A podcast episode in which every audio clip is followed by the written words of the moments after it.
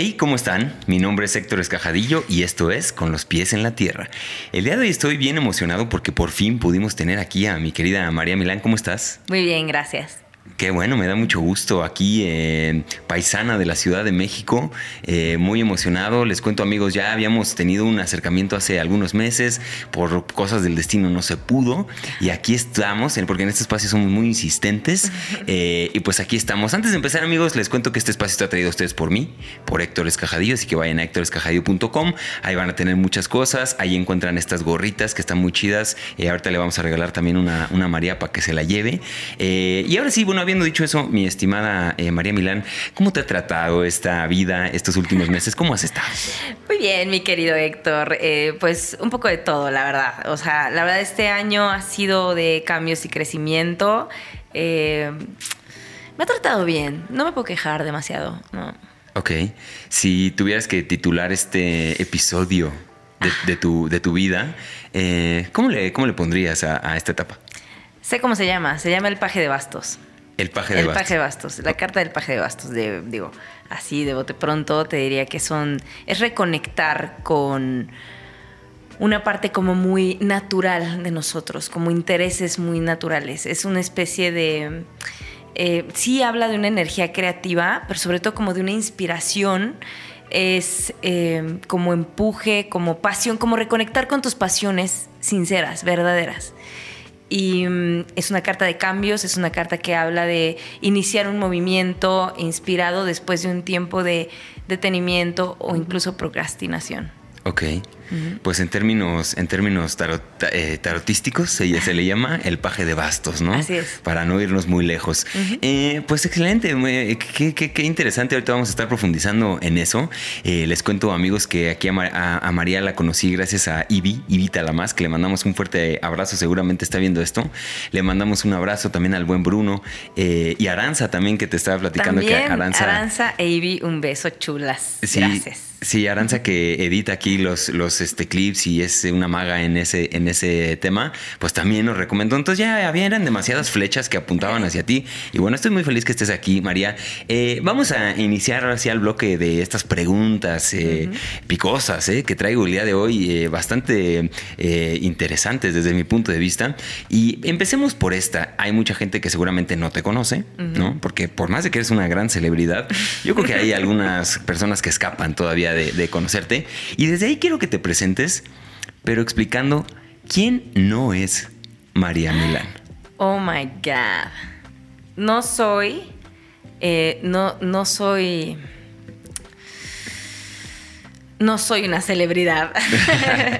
No soy, este, que no soy, no soy o sea, se me ocurren cosas que, con las que no me identifico. Eso es lo que se me ocurre decirte. Eh, no soy muy buena en matemáticas. No, nunca fui una buena alumna. Eh, eh, no soy, no soy monótona. no soy, supongo que no soy muy predecible tampoco. Eso es lo que no soy, lo que se me ocurre que no soy. Ok, pues nada más era eso, para, para ver qué tirabas aquí. Pero ahora sí, cuéntanos, eh, si, lo, si volteamos la pregunta, si vas a una fiesta, este, una cita por ahí, eh, conociendo nueva gente, que quizá pueda tener algo de juicio sobre lo que a lo mejor tú haces o lo, que piensas, etcétera. ¿Cómo te presentas? ¿Quién es María Milán? Ahora sí, entrémosle de lleno.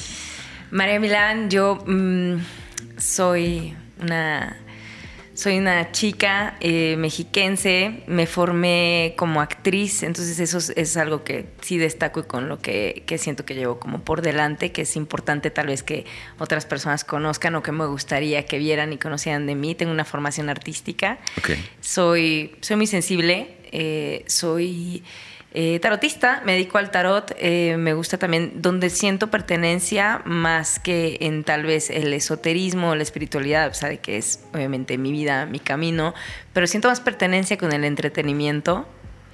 Em, y pues, ¿qué más? Soy, soy mamá de Pandora, mi gatita.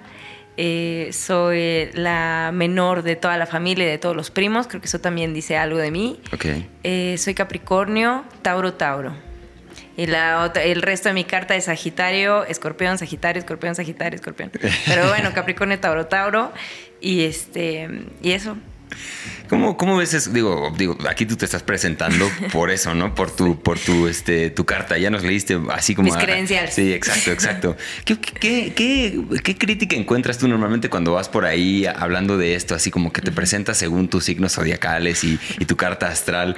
Cuéntame un poquito más o menos qué es, qué es lo que encuentras o cómo lidias con la gente, con los escépticos de estos temas. Porque seguramente también el tarot, y digo, ahorita vamos a entrar, ya hables que es tarotista y pues básicamente si vieron ya el, el título de este episodio, pues se va a tratar de esto, se va a tratar de tarot y de algunas cosas, pero ¿cómo manejas o cómo surfeas tú eh, la relación con la gente escéptica, eh, tanto de la astrología como del tarot? ¿Cómo le haces? No tengo ningún problema. O sea, de hecho yo más bien suelo decirlo porque me parece divertido y por payasa y porque sí, entiendo que hay una parte muy profunda y muy interesante, pero no tengo ningún problema con que alguien sea escéptico. Mi, mi familia, la gente que más me quiere, algo pillan, algo creen, algo les parece interesante, pero no quiere decir que estamos en la misma frecuencia en términos de creencias. No es importante para mí que, crean que lo que estoy haciendo está en sintonía con el universo y el poder del Dios y la predicción. Es, es importante para mí más bien que me vean como una persona íntegra, que tiene algo que decir eh, que habla por su propia experiencia y no necesariamente porque está hablando en voz del dios o de la entidad del tarot. No tengo problema con la gente escéptica. De hecho, pues depende del mood en el que me agarres. Incluso preferiría un poquito de esa, eh, de esa separación que hay con...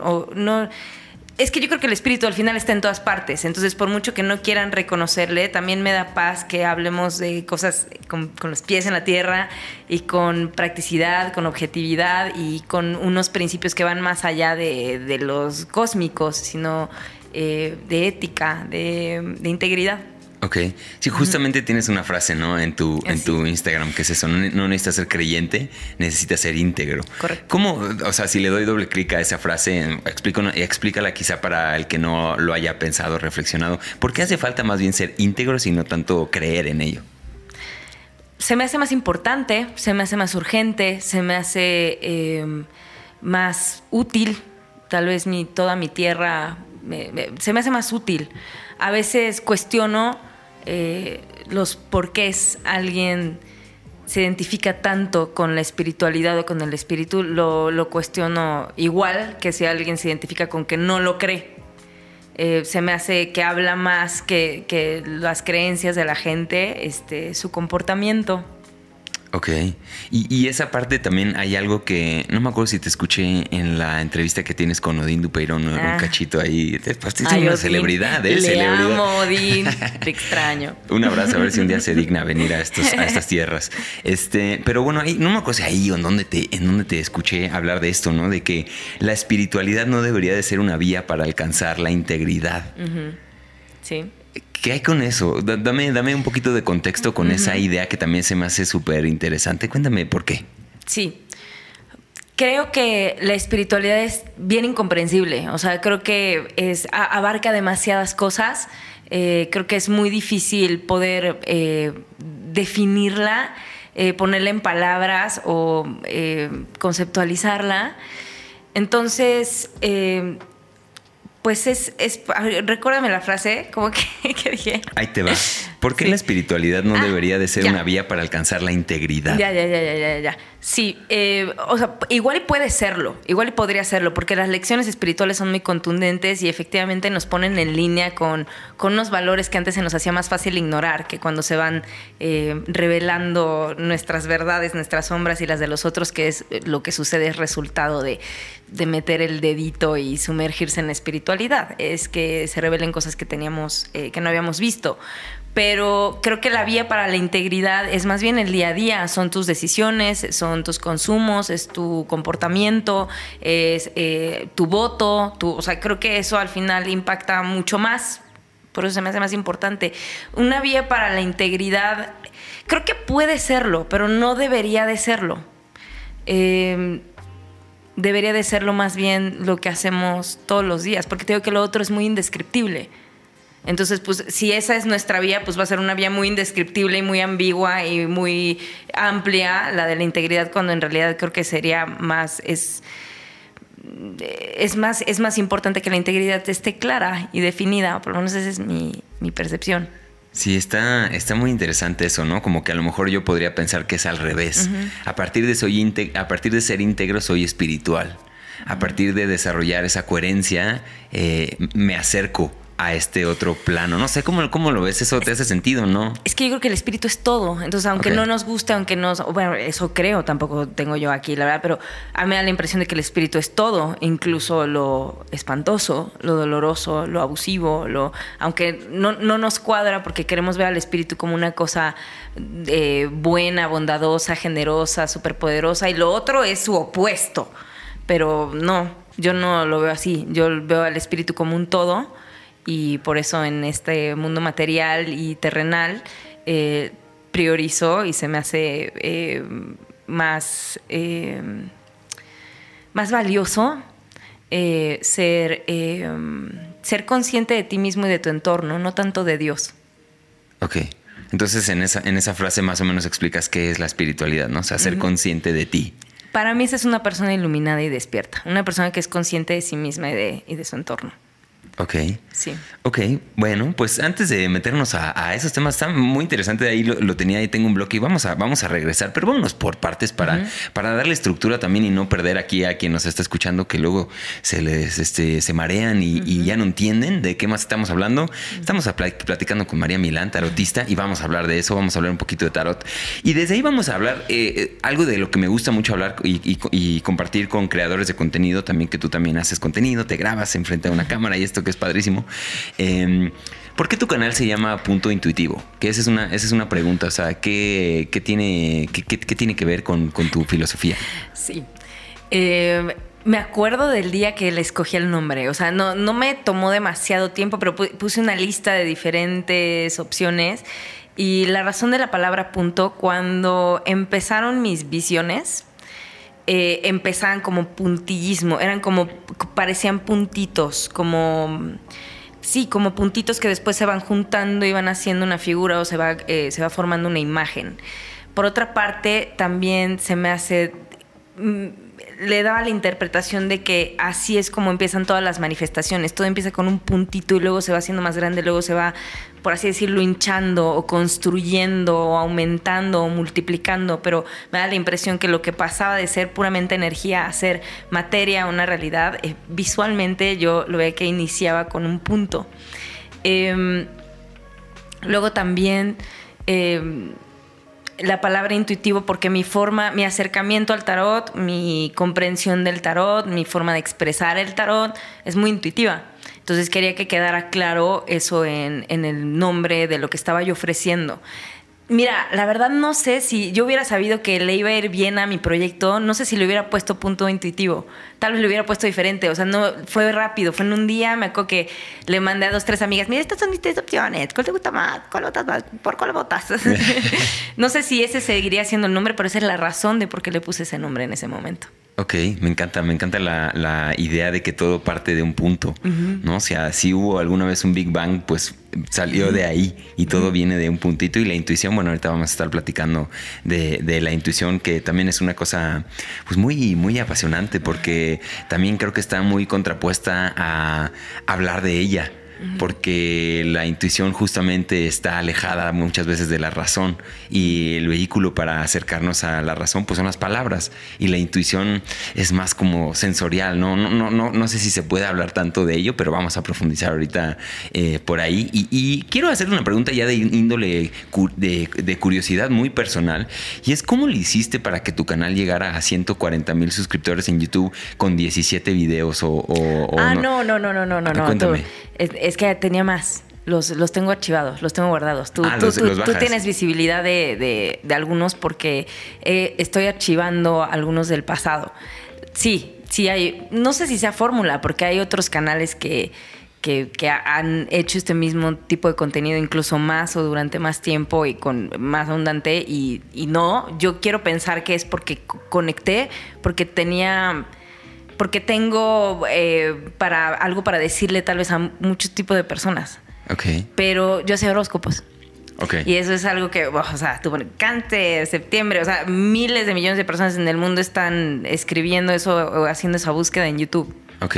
Yo me acuerdo que en- cuando yo empecé mi canal, porque tú viste los juegos de tarot que son ahorita los que tengo, porque fue muy cansado, fue muy desgastante, tuve que parar de hacer horóscopos. Ok. O sea, realmente fue muy cansado y además sentía que me estaba repitiendo una y otra vez, sentía, es, me aburrí del formato y, y eso para mí es kriptonita. Como yo, más que como una sanadora esotérica o mística, yo me veo a mí misma como una artista, que también se me hace la primer y más este, libre o eh, bien vista eh, expresión del espíritu, a mí se me hace el arte. Pero eh, cuando, cuando empecé, yo me acuerdo que a mí pues, me gusta el tarot y leo el tarot desde hace muchos años y pasaban los años y decía, ¿cómo no hay una morra chida en YouTube hablando de tarot, pero como lo hablo yo, no de esta onda de te le están santa- santacando, nombre morena, y no es que... Y, y pues yo veía que había un hueco ahí. No que ninguna fuera buena, pero no me hablaban a mí. Yo sentí que no me hablaban a mí, que no hablamos, que no veíamos el tarot igual, que no. Y, y lo hice, y lo hice así. Y yo creo que sí, la fórmula o el, el, gancho, ya luego que la gente se quede, te siga, disfrute, este, te, te siga consumiendo, te siga viendo el siguiente mes y todo, ya tiene que ver con que sientan, hayan sentido una resonancia con el contenido. Pero en principio el gancho sí puede ser el horóscopo. Ok, ah, ya, ahora ya me hace todo sentido. O sea, ahí está, está curado, digamos. es- tiene una curaduría. Tiene y- una cura- Pues simple, lo único que hice fue archivar los horóscopos. No sé si un día los, los vuelva a poner ahí al aire porque me los piden. No, es que yo veía el de este, los pasados porque me servían y me acordaba que habías hablado de una cosa y lo volví a ver y volví a acudir a ese video. Pero una parte de mí como que quiere nuevo, esto de paje de bastos y no sé, tal vez lo pensaremos, pero queremos algo diferente. Ok. Ok, bueno, pues aclarado eso, eh, quiero preguntarte ahora, ¿por qué seguirías esta nueva faceta? Si tú fueras un eh, cibernavegante, ¿por qué seguirías el contenido de María Milani de Punto Intuitivo? De momento es- sigue en exploración de qué sigue, por lo menos de la parte de contenido. Eh, lo que yo estoy haciendo es reconectar con lo que me motiva. Entonces, de hecho, ni siquiera tengo, tengo muchas ideas. Y algunas están un poco lejos, incluso el tarot. O sea, al final pues, o sea, me, ha formado de mil maneras y ha, influ- ha influido, ha sido una gran influencia en cómo pienso, en, en cómo veo el mundo, pero hay contenido que se me ocurre que quiero hacer que sea muy diferente. Entonces ahorita no creo que, no creo yo estar eh, atrayendo a alguien con una preferencia por mi contenido. Eh, creo que si alguien da con él es porque está explorando y, y eso es, o sea, no sé qué sigue para mí en términos de contenido. Ok. Ok, ahora ya para salirnos de este, de este tema de, de las redes sociales, porque también es, una, es algo que creo que todos experimentamos al final. Eh, tenemos esta, este espacio, ¿no? Este espacio que es el- la red social justamente. Y todos de cierta forma tenemos una relación con ella, como si fuera literalmente una persona. Mm, si, si asumimos esto, asumimos que las redes sociales son una persona, ¿cómo, cómo describirías tu relación con ella? Híjole, esa es una gran pregunta y el parte del, yo creo, el burnout y el desgaste que me dio, que, o sea, por la naturaleza de mi tipo de contenido, o sea, que no era, no es comedia, no es, sí, yo lo veo como entretenimiento, pero tiene detrás eh, la- las ganas o la intención de sembrar algo en alguien, de ampliar su visión de algo, de que vea las cosas desde un ángulo diferente, de que sienta, o sea, esa es mi intención, que la gente sienta algo. Y por la naturaleza de eso y el tipo de confianza que de pronto la gente empezó a depositar en mí, mi relación con las redes también siento que hubo un tiempo que me confundió. Hubo un tiempo que le empecé a creer que claro, claro, yo tengo las respuestas, yo tengo la palabra justa, este, yo, y, creo que eso me, confundió. Eh, creo que mm, es, es si, si lo vea como una persona, mi relación con, con las redes es como la de con cualquier persona. A veces tengo más afinidad con ella que otras, dependiendo de cuál sea en ese momento mi prioridad. Y cuando mi prioridad se convirtió, cuando empezó a tener como éxito mi proyecto, entonces mi prioridad era crecerlo y hacer más. Y hagamos un curso, hagámoslo. Y unos letras, sí. Y no, o sea, como que le empecé a decir que sí a todo.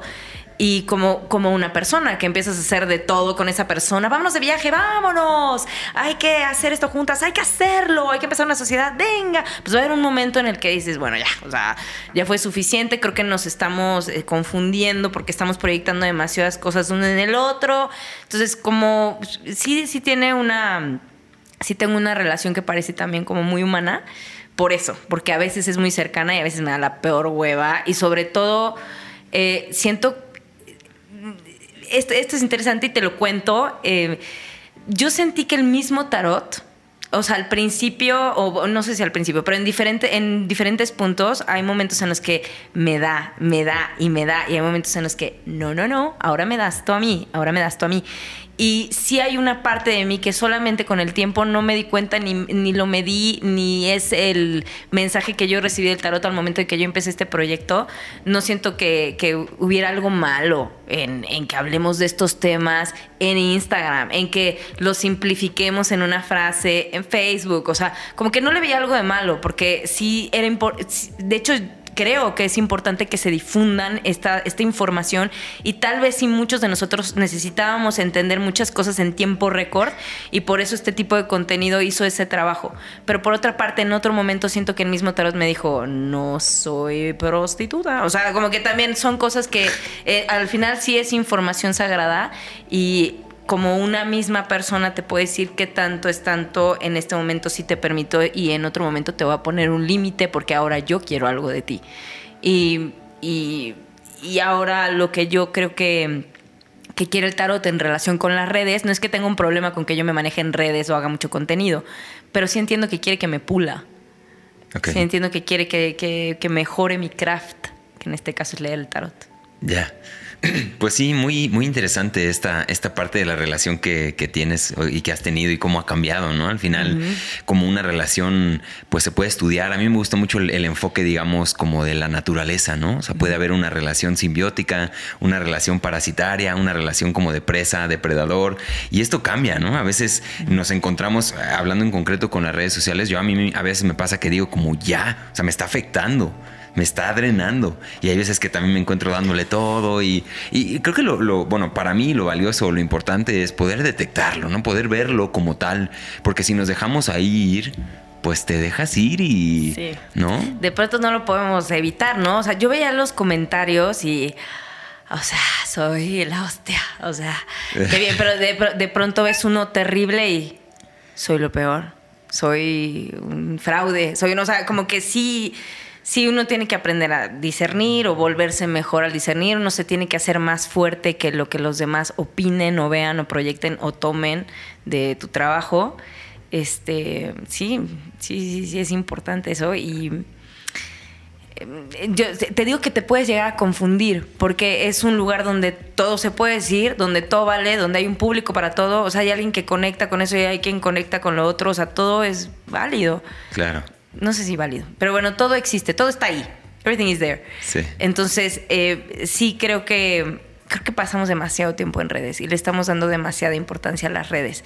Y si bien no creo que haya marcha atrás, lo que sí podremos hacer es con cierta integridad y responsabilidad darnos nuestros espacios y cuestionar lo que sea que las redes en un momento dado nos está haciendo sentir. Claro. O pensar. Completamente, completamente. Es una es que para mí tiene mucha relevancia también, ya es como un realmo de la propia realidad, ¿no? Ya es como un lugar en donde yo tengo un personaje y la gente cree que me conoce porque ve mis videos y se sienten con el derecho de sugerirme y pedirme y y entonces empieza ahí una cosa que también ya en la vida real la gente conocida es la gente conocida en redes. Y entonces es una cosa muy extraña que, como dices, es fácil confundirse. Y eso en cualquier relación. O sea, tú tienes una, un pleito con alguien, pues dices, oye, no, éramos amigos. O tienes una noche de pasión con alguien y dices, espérate, ¿Cómo? A ver, ¿qué, ¿qué, está pasando? ¿no? Y lo mismo pasa con las redes, es fácil confundirse, pero no dediquemos más en eso. Si te parece, vamos avanzando, porque hay muchas cosas de qué hablar. Y me encanta, me encanta cómo va avanzando y progresando esta, esta, esta charla. Ahora, también te, te escuché hablar, digo, ya, ya hablaste un poquito de tarot, de, más o menos qué es lo que haces, hablaste del tema del punto, de las visiones, ¿no? Y, desde ahí quiero que me compartas un poquito hasta donde tú quieras, ¿cómo fue este proceso? Ah, yo que no, no lo conozco, este proceso de iniciar iniciación. Eh, ¿Cómo se lo contarías? Digo, yo estoy más que metido en estos temas y yo lo que me digas te lo creo, ¿no? Pero hay gente que a lo mejor es un poco escéptica y dice, ¿visiones? ¿Cómo? ¿No? O sea, ¿de qué me estás hablando? ¿Cómo, cómo le describirías a un escéptico este proceso de iniciación eh, del que fuiste parte? La iniciación yo eh, considero, y, le llamaría así, algo que empezó después incluso de las visiones. Eh, la, única manera en la que yo se los podría contar es mi experiencia, o sea, fueron mis vivencias. Entonces, yo desde niña, eh, era estas cosas que me pasaban eran muy esporádicas, o sea, no era de todo el día, todo el tiempo estoy viendo cosas o sintiendo cosas, eran esporádicas, pero la verdad es que fueron toda la vida, o sea, una al año, dos al año, eso sí. Y mm, lo de las visiones me acuerdo que fue en mis 20 más claramente, por lo menos cuando yo empezaba a, jugar con esta energía. Antes jugaba también con esta energía, pero no eran visiones, eran sensaciones. Em, y voy a describirlo como un momento de relajación, solía darse cuando yo estaba en mi cama. Eh, o, a, punto de dormirme o recién despertada y era una manera de usar lo que describo como una energía y sentía que podía eh, moverla a través de mi cuerpo y que me hacía sentir de pronto como un poquito despegada, desprendida. O sea, sentía, sentía mi cuerpo diferente, me sentía yo en mi vehículo diferente, como con una movilidad sin, sin moverme. Eso era más niña. Luego en este mismo estado de relajación, eh, mientras estaba ahí y, sentía que podía mm, experimentar esta como manipulación o dominio de mi energía, em, em, eh, empecé a ver como con puntitos, eran imágenes, y son, hay cosas que hasta la fecha no sé qué son, ¿eh? Pero empecé a ver como como películas, pero que se, van, que se van haciendo como con puntitos y de adentro hacia afuera y se van haciendo imágenes. Eh, parecía imaginación, pero hay un... es difícil de describir. Parece imaginación, pero hay un punto en el que te das cuenta de que no es tu imaginación y más bien, más bien permites que, se haga la imagen, que se presente la imagen. Em, es difícil de describir, pero eso es lo que yo fui experimentando. Ahora, lo que, lo que llamaría yo iniciación fue posterior a eso. En esas eh, fueron otras, otras experiencias, eh, que, otras experiencias que tuve, por ejemplo, con un, con un novio que tuve. Hubo un momento en el que nos estábamos viendo a los ojos y a él le dio miedo. A él le dio miedo. Él me dijo, ah", o sea, como que se paró y dijo, no, no, no, no, corta, ¿qué estás haciendo? Yo tampoco sabía qué era lo que estaba haciendo. Te digo que no es porque me lo haya estudiado, se llama así, o el maestro tal. Me no, era algo que yo sentía que estaba pudiendo como tocar o como recibir eh, y empezamos a vernos a los ojos y sentía que estaba entrando en él y que él estaba entrando en mí, o sea, que estábamos a través de nuestros ojos. bueno, estas cosas, sí. Estos loquerones, pero bueno, eso, eso estaba sintiendo y son cosas que que me hacían, que me hacían creer em, que, había algo. O sea, nunca tuve duda. La verdad es que siempre tuve la fe muy integrada y siempre tuve una conexión muy personal con la energía. No, no era como que es esto, de esto se trata, o así la uso. No, era como según el momento de vida en el que yo estaba, mm, eran diferentes formas de, utilizarla y de. En el momento, la verdad, yo lo veía como. como de usarla eh, no la usaba para manifestar o no la usaba para... pero la usaba para sentirla. Eh, y luego la iniciación yo, yo interpreto que vino después, o sea, formalmente eh, vino después y la describía como muy dura, es muy dura. Em, sobre todo en mi caso, no creo que para todos tenga acceso o se interprete o se codifique igual. En mi caso era una percepción muy aguda, o sea, era sentir mucho todo. El, único, eh, ¿cómo se dice? El único diagnóstico que tengo eh, de momento eh, de mí es que soy una persona altamente sensible.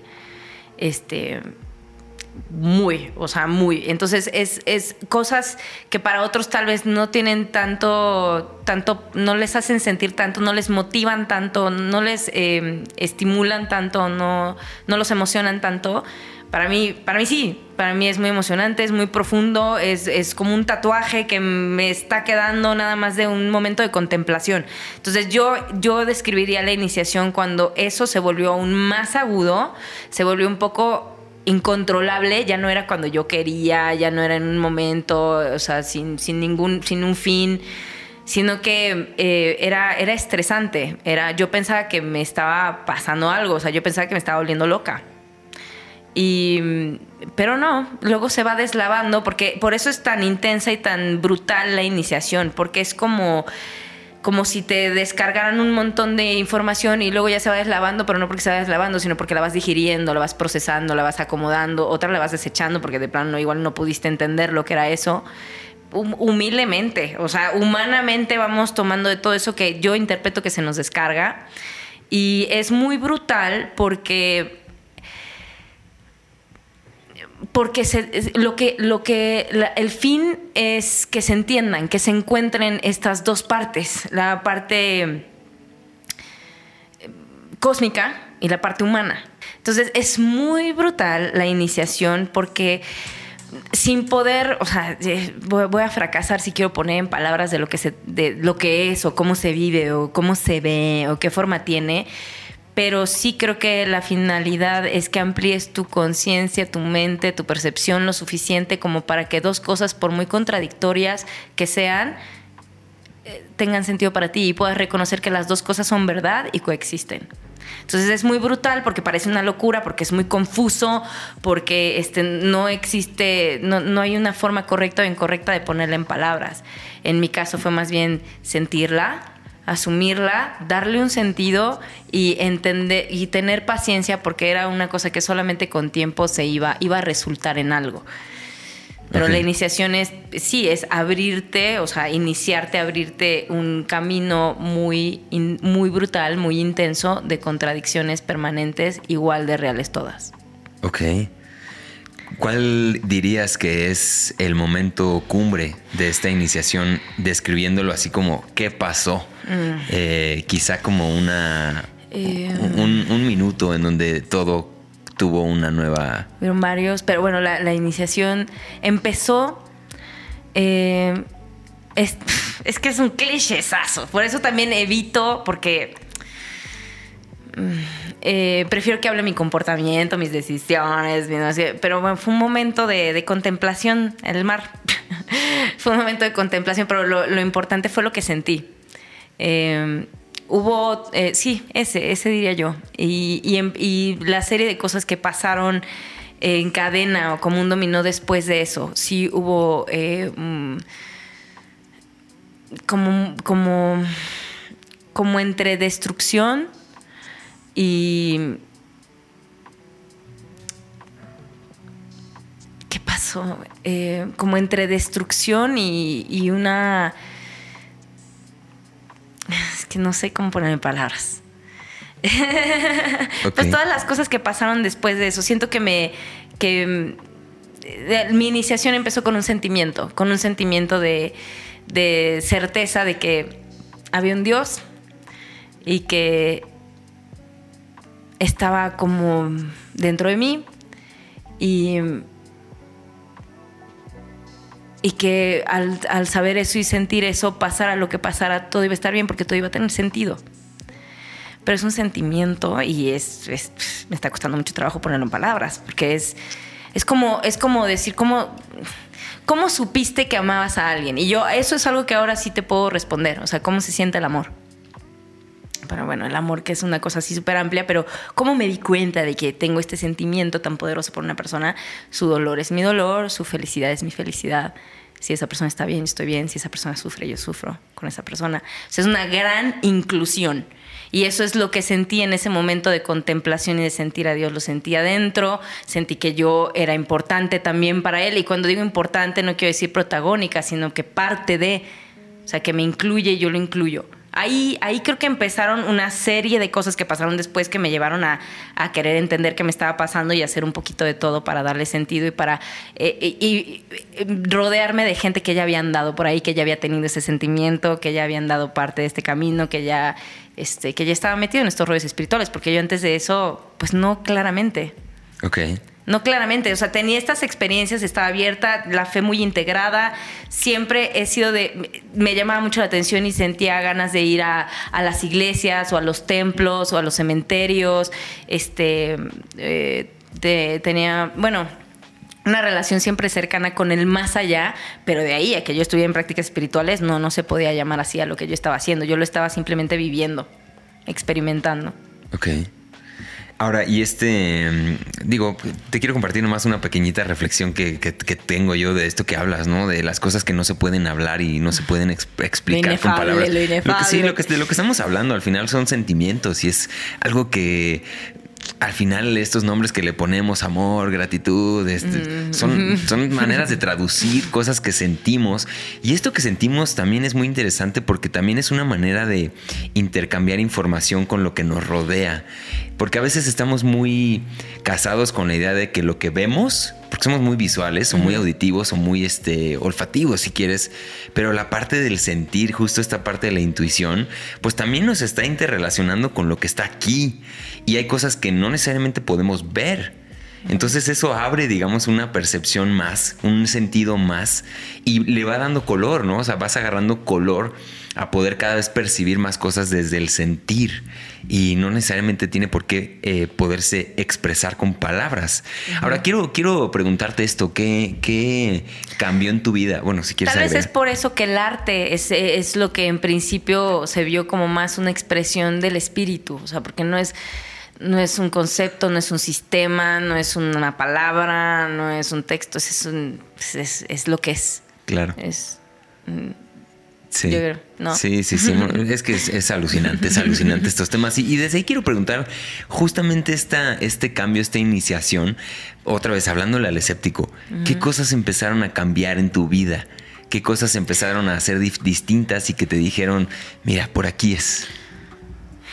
Que pueda decir así em, más claramente y se pueda, que pueda crearle una imagen a otros eh, se empiezan a hacer visibles los patrones de otros, tus propios patrones también. O sea, como, como que ya le empezaras a cachar un poquito las secretas intenciones a, tus cosas, a tus actos, a tus decisiones y a los de otros. También, no creo que sea igual para todos, pero, pero, para mí fue así, para mí fue así, así lo vi, pero no creo que sea igual para todos, ¿eh? Eh, aunque sí creo que hay algo de esto sí hay, o sea, que se empieza a revelar el lado oscuro y te das cuenta que el lado oscuro no necesariamente es que te vas a encontrar con un demonio, sino que te vas a encontrar con una persona que todo el tiempo hace eso para poder sentirse en control. Que todo el tiempo está haciendo eso para manipular la situación. Que todo el tiempo o repetidas veces hace eso porque no quiere que lo incomoden. Porque, o sea, no sé, es, em, cosas así. Entonces se revela un poquito estas secretas y estas inconsciencias de otros y de uno mismo. Y eso también es como muy duro, o sea, se te cae todo el mundo del pestal, te caes tú mismo de la idealización que te tenías de que yo soy una persona buena, yo soy una persona que no tiene malas intenciones. No, si eres. Eh, o sea, si eres, humano y haces cosas a veces por sobrevivir, sin darte cuenta, ¿no?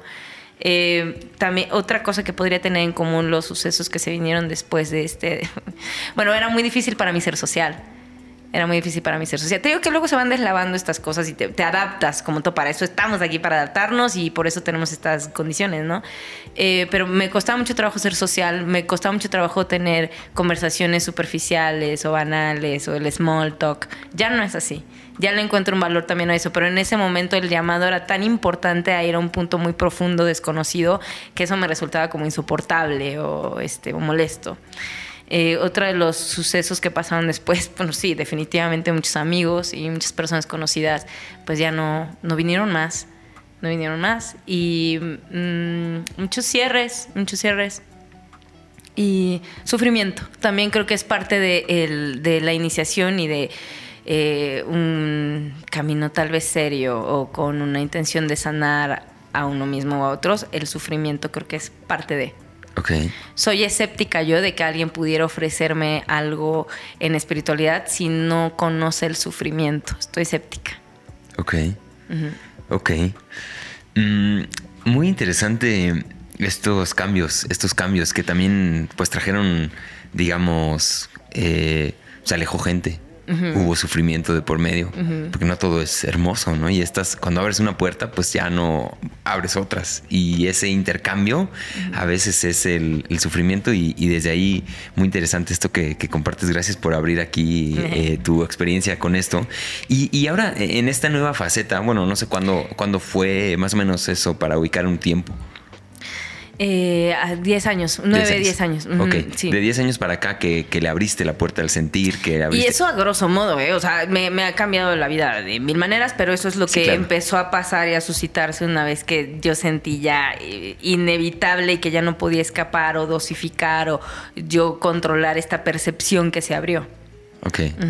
Esto que, que, compartes, ¿no? De, de, no, es que yo no soy así no es que todos somos, todos tenemos esa parte, digamos, oscura, ¿no? La semana pasada, bueno, hace un par de semanas vino un amigo Enrique Quesadas, que le mandamos un saludo si ve esto, pero dijo que, por ejemplo, él lee la situación del mundo por lo que nos pasa a nosotros.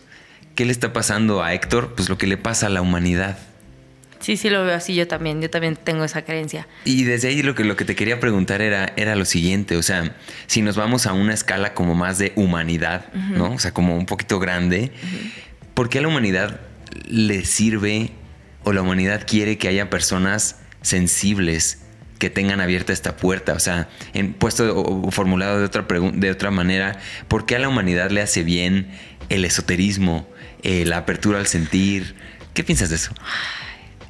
Creo que, eh, creo que siempre lo ha necesitado. Eh, creo que siempre ha habido alguien en todas las civilizaciones, en cualquier lugar del mundo, en todos los puntos de la historia, hay una persona que voltea a ver al cielo, que contempla y tiene conclusiones que los demás no habían tenido por estar ocupados en hacer funcionar la, la comunidad, la civilización, el huerto, lo que sea, ¿no? Siempre hay un personaje así, o sea, somos, somos eh, a mí me da la impresión, lo platica con una amiga hace como nueve años que empezaba la iniciación esta, eh, le dije, a mí me da la impresión, o sea, porque no, no baja un ángel y te dice, o sea, sí tienes visiones y es cierta información que se te transmite y tú la pones en palabras, no se traduce para que tú la entiendas pues con tu lenguaje pero no es como que alguien baja y bueno, firma aquí, comenzarás, este es tu labor, esta es tu misión. No, ahí vas entendiendo de qué se trata, por cómo se va sintiendo y por las cosas que se van presentando. Eh, pero yo, yo sentía y le decía, a mí se me hace que nos están preparando para algo, ¿no? O sea, como que pareciera que igual iba a haber un momento igual y no es un momento así apocalíptico, tal vez como lo visualizamos tan cinematográfico, grande y que todo el mundo lo va a presenciar y una escena así loquísima. Igual y no, igual y son cosas del día a día que nos van, nos vamos, las vamos a tener que enfrentar. Eh, yo creo que Ay, no, es que sí es un loquerón y a mí me preocupa de pronto hablar de estas cosas porque me da cruda. No, hombre, aquí te digo, aquí la em. gente le encanta, estamos tú y yo platicando nada más. No hay nadie más yo creo que es, eh, es una forma de una forma para sobrevivir. O sea, para que siga, para que continúe eh, este espacio en el planeta Tierra y que nosotros los humanos podamos seguir disfrutándolo creo que esa es la finalidad. O sea, creo que la finalidad de que nuestro, eh, a través de nuestro ADN, a través de nuestra conciencia, a través de nuestra antena, están descargando toda esta información para que se le pueda dar continuidad a este juego porque está muy padre, porque no todos los otros juegos o experiencias que hay en el cosmos son así y esta vale la pena. Este está padre y tiene algunas cualidades que no tienen otras. Entonces sí creo que es una, creo que ese es en este momento, eh, más que, porque siempre han habido estos personajes, pero ahorita hay demasiado, ahorita hay muchísimos, ahorita creo que ya en proporción ya no es como, ay, el artista, el loco, la chamana, no, ahorita estamos todos más o menos ahí agarrando esa frecuencia y creo que es precisamente por la urgencia de que si no es así, pues no la va a armar este planeta. Y, las consecuencias que eso tengan, pues yo no te las puedo decir, no, no, no se me hacen este, que sea el fin de la existencia, pero sí el fin del hombre en el planeta Tierra. Entonces, eso es lo que a mí me da la impresión que es lo que está sucediendo con unos hilos que se están moviendo, estrategias que se están ejecutando a través de estos espacios o momentos en los que pueden este, pues pásanos esa info. ok, ok. Eso creo. O sea, Sí, todo lo que aquí decimos es lo que creemos. Quién sabe, ¿no? Pero, pero eso creo. Y las razones por las que lo creo, la verdad, también son muy, este, muy, personales y también yo tengo muy complicado ya creer lo contrario, pero, pero eso creo. Claro, ok. Excelente. Ahora, en, esto, porque también te he escuchado mucho hablar acerca de los caminos, ¿no?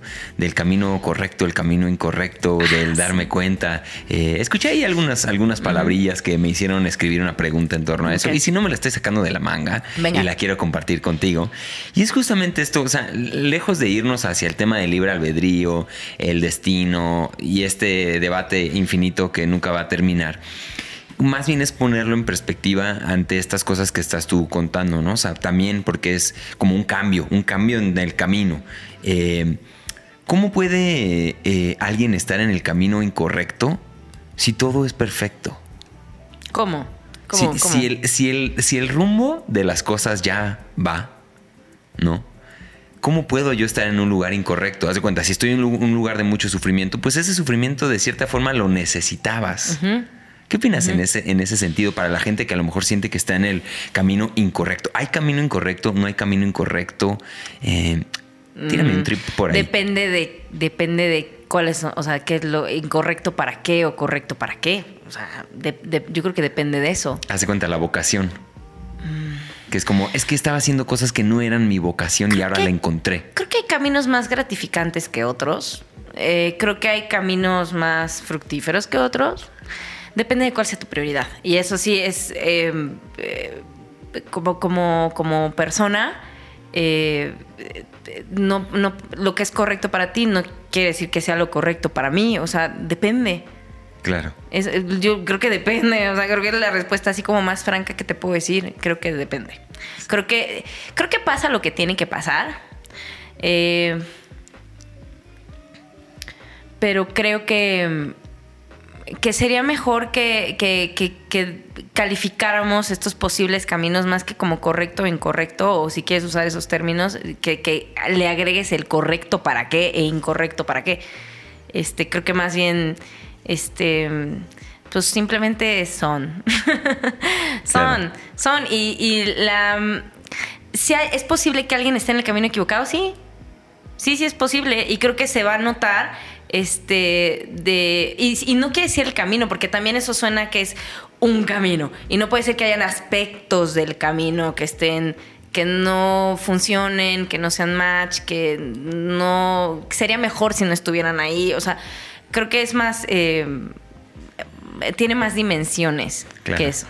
Sí, o sea, estoy de acuerdo. Esto de, de ya ponerle un sello de, de, correcto e incorrecto es así como, pues, ¿para qué, no, compadre? O sea, relativo a qué esto o según. Es, esto es muy positivo para mi carrera, pero es muy negativo para mi salud mental, pero es muy positivo para ligar, pero es muy negativo para atraer a la gente incorrecta. O sea, depende. Sí, me gusta mucho una palabra que puede remitir a lo mismo, pero creo que puede dar un poco más de amplitud, que es la coherencia.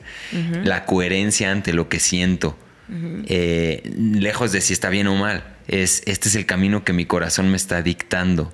Y cómo puedo estar en un camino también que no va en coherencia con lo que mi corazón me está pidiendo, ¿no? O sea, si yo nací para ser músico y estoy alejado de la música y de repente me doy cuenta que ese es mi camino, ¿no? O sea, pero bueno, volviendo a lo mismo, es, es cada quien se... O sea, todo pasa para algo. Y además, o sea, es, tú, tú, tú, tú eres así, yo soy así también, de que mi brújula más clara es, son mis emociones mi brújula más clara son, o sea, a mí me, da muchísima información porque soy buena, digo también por mi formación actoral lo que sea, pero ya a estas alturas pues, puedo decir que soy buena para identificar mis emociones y este, pero hay gente que su brújula más clara, pues más bien es su mente, más bien es su razón, más bien es su forma de racionalizar las cosas.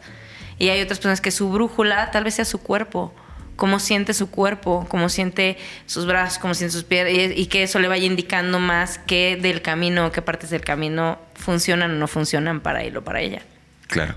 Pues un tripsote. Un tripsote. Al final es un tripsote. todo, todo, aquí acaba, todo aquí puede acabar. Es que es un trip, es un tripsote. Es un loquerón. Exacto. El chiste es que usted, el que usted haga sus propias conclusiones, que siga su propio corazón y que tome su propia responsabilidad ante las decisiones que tome, querido amigo. Pero aquí nomás estamos tripeando, estamos pasándola bien. Y desde ahí quiero hablar un poquito acerca del tarot. Ahora sí ya vamos a hablar del tema, ¿no? Del tema central. Y, digamos que ahí me gustaría tirarte esta pregunta que es un poco amplia también, pero mm, digamos que ahí sí puedes tú o tienes una como maestría, sabes más o menos de qué va. Y desde ahí quiero que nos expliques como si le estuvieras explicando a un niño. Un niño. Un niño. ¿Qué es el tarot? ¿Para qué sirve? ¿Quién lo utiliza? ¿Para quién le...? Eh, o sea, todo, todo lo que puedas pensar de explicarle qué es el tarot a un niño. Es que no sé si, o sea, te entiendo de que, de que con puntos y comas, pero no sé si a un niño, porque este, el tarot al, Perdón, al niño que llevamos dentro. Al niño que llevamos dentro. Perdóname que te El tarot tiene unos orígenes, eh, por lo menos desde lo más atrás que nos podemos ir, no muy espirituales. El origen del tarot era más bien marketing. Era, este, pues no habían redes pero pues la gente quería tener cierto prestigio, cierta importancia, comunicarle a otros quiénes somos, cómo me llamo, cuál es mi familia, qué nos dedicamos. Entonces, eh, alguien, un artista, este, ideó esta forma de, un juego de cartas, sería una buena manera de que diferentes ilustraciones, y este es el papá, Fernando, que hace pan, y esta es la mamá, que no sé qué, y este es el perro, y esta es la pelota con la que siempre juega el niño, o sea, em, eh, hizo una, eh, esta propuesta de producto para poder este, darle presencia o a, familias, a familias sobre todo, pues acaudaladas, ¿no? En ese entonces. Pero luego pues se les hizo buena idea el producto, o sea, el masito de cartas con ilustraciones, con dibujos, era atractivo, era estéticamente bello y ya después se le empezaron a dar otros usos. Eh, el tarot ¿Qué es? Pues son cartas, son cartas, son ilustraciones, son imágenes. Es la ilustración pictórica de los patrones que se han identificado por pensadores, por filósofos, por artistas, por clavados, por científicos, porque antes estaban todas estas eh, personas muy involucradas y se reunían a hablar, a hacerse preguntas, este, a contemplar, a tener experiencias para respondérselas. Y el tarot es una ilustración pictórica de esas conclusiones. Eh, de esas conclusiones está dividido en arcanos mayores, arcanos menores y la corte, que también se le consideran arcanos menores, pero yo le digo la corte. Este, y hablan de diferentes momentos en la vida de todas las personas y se pueden ver como etapas de vida o se pueden ver como energías que incluso podemos pasarlas todas en un mismo día. Em, eso es, eso es, son cartas, son cartas. ¿Y cómo se utilizan o con qué fin? Bueno, ya por el por el paso del tiempo y por la energía que ha sido puesta en ese mazo de cartas y en, ese símbolo, en esos símbolos, en ese nombre, pues hay una entidad. Ya hay una entidad, ya hay una energía que, a la que se le ha dado mucho poder para el uso más común que se le ha dado siempre al tarot eh, o desde hace más tiempo es el de la adivinación. Pero hoy por hoy creo que es mucho más incluso popular o importante el uso de que se le da al tarot, que por lo menos es el que le doy yo, de profundizar en una situación. claro que hay algo predictivo porque al final te están contando una historia, entonces pues ahí, o, puedes llegar a ver una historia. Eh, entonces claro que hay algo predictivo, pero lo más importante del tarot es eh, la sabiduría que hay detrás de cada una de estas, de estas de estas, de estas imágenes. Porque en estas imágenes hay, hay símbolos, ¿no? Entonces está la carta del sol. ¿De qué se trata el sol? ¿Quién es el sol? ¿Cuál es la importancia del sol? ¿Qué han dicho los expertos del sol? ¿Qué dice la ciencia del sol? ¿Qué dice el arte del sol? ¿Cómo te hace sentir a ti el sol? Entonces, hay mucho que decir eh, detrás de los símbolos y conceptos que hay detrás de cada una de las cartas. Entonces, eso es, se utiliza, mucha gente lo utiliza como adivinación y, bueno, si está mal o está bien, igual, depende. Eh, pero sobre todo al ser una imagen, al ser una ilustración, eh, invita a la reflexión y a que uno esa imagen le dé un sentido y la ponga en palabras. Entonces ese es el uso que se le da al tarot. Ok. Para una persona completamente desconocida, que yo a lo mejor, eh, no, yo no soy ningún experto, pero ahora he, podido enterarme un poquito más de qué va. Pero yo antes pensaba que el tarot era así como, ay, le fueron a leer las cartas. Y está bien. Y está bien. O sea, te digo que antes era así como, pues si te ibas a leer con alguien, era una señora que le dijeron a tu tía o a tu mamá y, y a veces era hasta en un lugar donde, no cerca de donde tú vivías, ¿verdad? O sea, tenías que ir hasta quién sabe dónde. Y esa señora seguramente recibía a muy pocas personas, o sea, únicamente a las personas que daban con, con ella o, o con él y ahora ya está masificado, empaquetado, este, con nombre, con eslogan, con esto, o sea, ya es, distinto. Entonces, hay una parte de mí, la Capricornio, Tauro, Tauro que soy, hay una parte de mí que de pronto se siente melancólica porque siguiera siendo así de, de no sé, ritualista, de, no soy purista tampoco, la verdad, pero hay una parte de mí que siente que eso sigue siendo importante. Ok. Sí, como de esta yo tengo la imagen, ¿no? De se fueron a leer las cartas. A mí nunca me las leyeron en esas épocas y ni conocía a nadie que fuera. Pero como que llegaba así, pues aquí a la gitana, ¿no? Con su bola de cristal y como que un poco así la cosa. Eh, y, también, y también con este otro, con este otro tema muy cercano a la brujería, ¿no? A esta otra palabra. Entonces, ¿de dónde crees que viene esa relación de la brujería? empezando por definir qué es la brujería para ti. ¿Y, hay, un, hay, una, hay un vínculo con esto o no lo ves? Lo hay, lo puede haber, o sea, en el sentido de que quieres, eh, quiero saber. O sea, tú vas al tarot para ver qué te digan. ¿no? Es que depende. Igual una persona va porque, ay, porque está chistoso, a ver qué nos dice. Igual hay otra porque dice, no puedo olvidarme de mi ex y quiero saber qué va a pasar y si esa persona me quiere o no me quiere. O sea, hay, hay, razones, la verdad, muy válidas para ir eh, a, buscar una consulta. Em, pero Ay, ya se me fueron las cabras. Espérame, ¿cuál es, el tema? Es que no pregunté nada. Nada ah, más te, dije de la brujería y ah, sí, puede haber, sí puede haber un enlace. Entonces, en el sentido de que uno va a chismear, de que uno va a las cosas que no, es, no son tuyas, que no están ahí para ti, de las que no tienes control o dominio o acceso, vas ahí a acceder. Vas ahí a, a, a que algo más grande te diga cómo está tu suerte, cómo están las cosas y te, lo digo de verdad como una persona que lleva 10 años leyendo el tarot. Eh, a veces, por muy bueno que seas, por mucho que conozcas qué significan las cartas y por mucho que estés sintonizado con tus emociones para poder darle una, este, un sentido no nada más de, lo que ves, sino de lo que te está haciendo sentir, por muy bueno que seas, por muy habilidoso, experimentado incluso que seas, a veces vas a dar una mala lectura.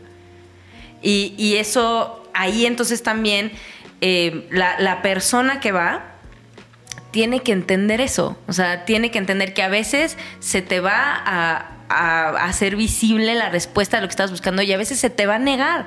Porque es una cosa que de entrada no es tuya y no tienes y no y estás yendo ahí a ver si te dejan pasar, a ver si ahí hay acceso. Eso tiene algo en común es un, es un, un, rasgo ahí común con la brujería, que es querer manipular las energías siendo que tú quién eres. Entonces, claro que siempre es importante ya a estas alturas del partido, ya estamos todos muy familiarizados con la intención que le ponemos a las cosas y pues en, ir a buscar una consulta o en hacer brujería incluso, también está... Mira, la brujería, mi, yo, yo no soy muy de hechizos, sí hago, sí hago, sí, pero no soy, no soy muy, yo soy, prefiero... A mí me gusta ponerme a prueba y me gusta ponerme retos. Entonces, incluso si voy a hacer un hechizo, va a ser para para poner a prueba el hechizo, así, para, pero tiene que haber un respeto, no nada más porque le estás pidiendo algo más grande que te, eche la mano con algo, sino con un respeto con las otras personas que pudieran estar involucradas con este deseo, esta petición que estás haciendo. Em, tanto el tarot como la brujería en este sentido se pueden hacer con ese respeto o sin ese respeto. Eso, eso creo, por ejemplo, mis comentarios sobre esa, sobre eso, sobre la relación, el vínculo que pudiera haber entre las dos. Claro. Y claro que las personas que practican también, este, pues sí es un camino natural. O sea, supongo que es como, mira, yo el tarot incluso lo veo más como una guitarra, eh, porque se me, o sea, por muchas razones. O sea, por todo lo que puedes hacer con esa guitarra, por lo que puedes transmitir con esa guitarra, porque puede ser bueno para tocarla o puede ser malo para tocarla. O sea, se me hace así. Entonces, el tarot la brujería, cuando estamos diciendo brujería, también es súper amplio, ¿eh? pero podemos hacer, no sé, como vudú o limpias con un huevo, o podemos hacer este, amarres, o podemos, no sé, muchas cosas que podemos hacer. Eh, supongo que es como un músico que toca la guitarra, pero de pronto ahí está el piano, entonces le da un poquito al piano, o de pronto ahí están las percusiones, entonces ahorita va a explorar con las percusiones. Yo así veo todas estas posibilidades de hacer uso de la energía o de lo invisible para aprovecharse en, esta experiencia material y terrenal. Ok.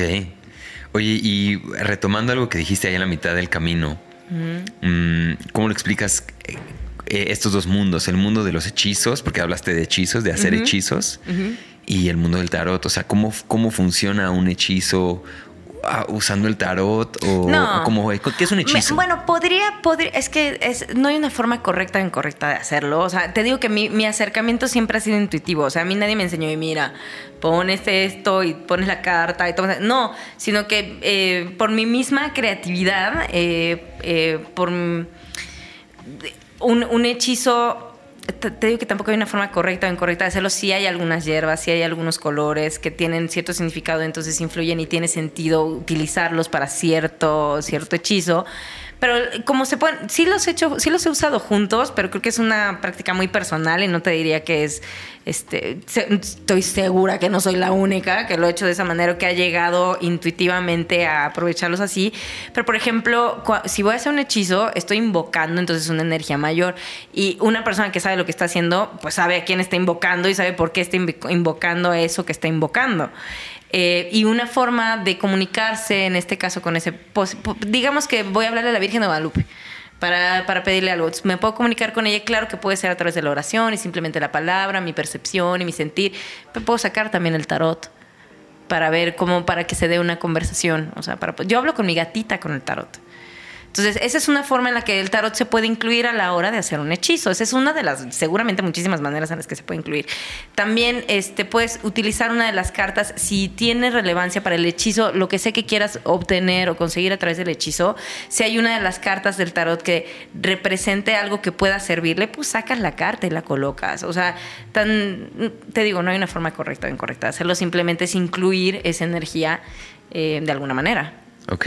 Ok, entonces si entiendo bien es justamente eso, o sea, incluir a algo más, a una energía, a un ente, a algo que te dé fuerza o que te pase de su jugo para que esto sea más profundo, ¿no? Ok, ok.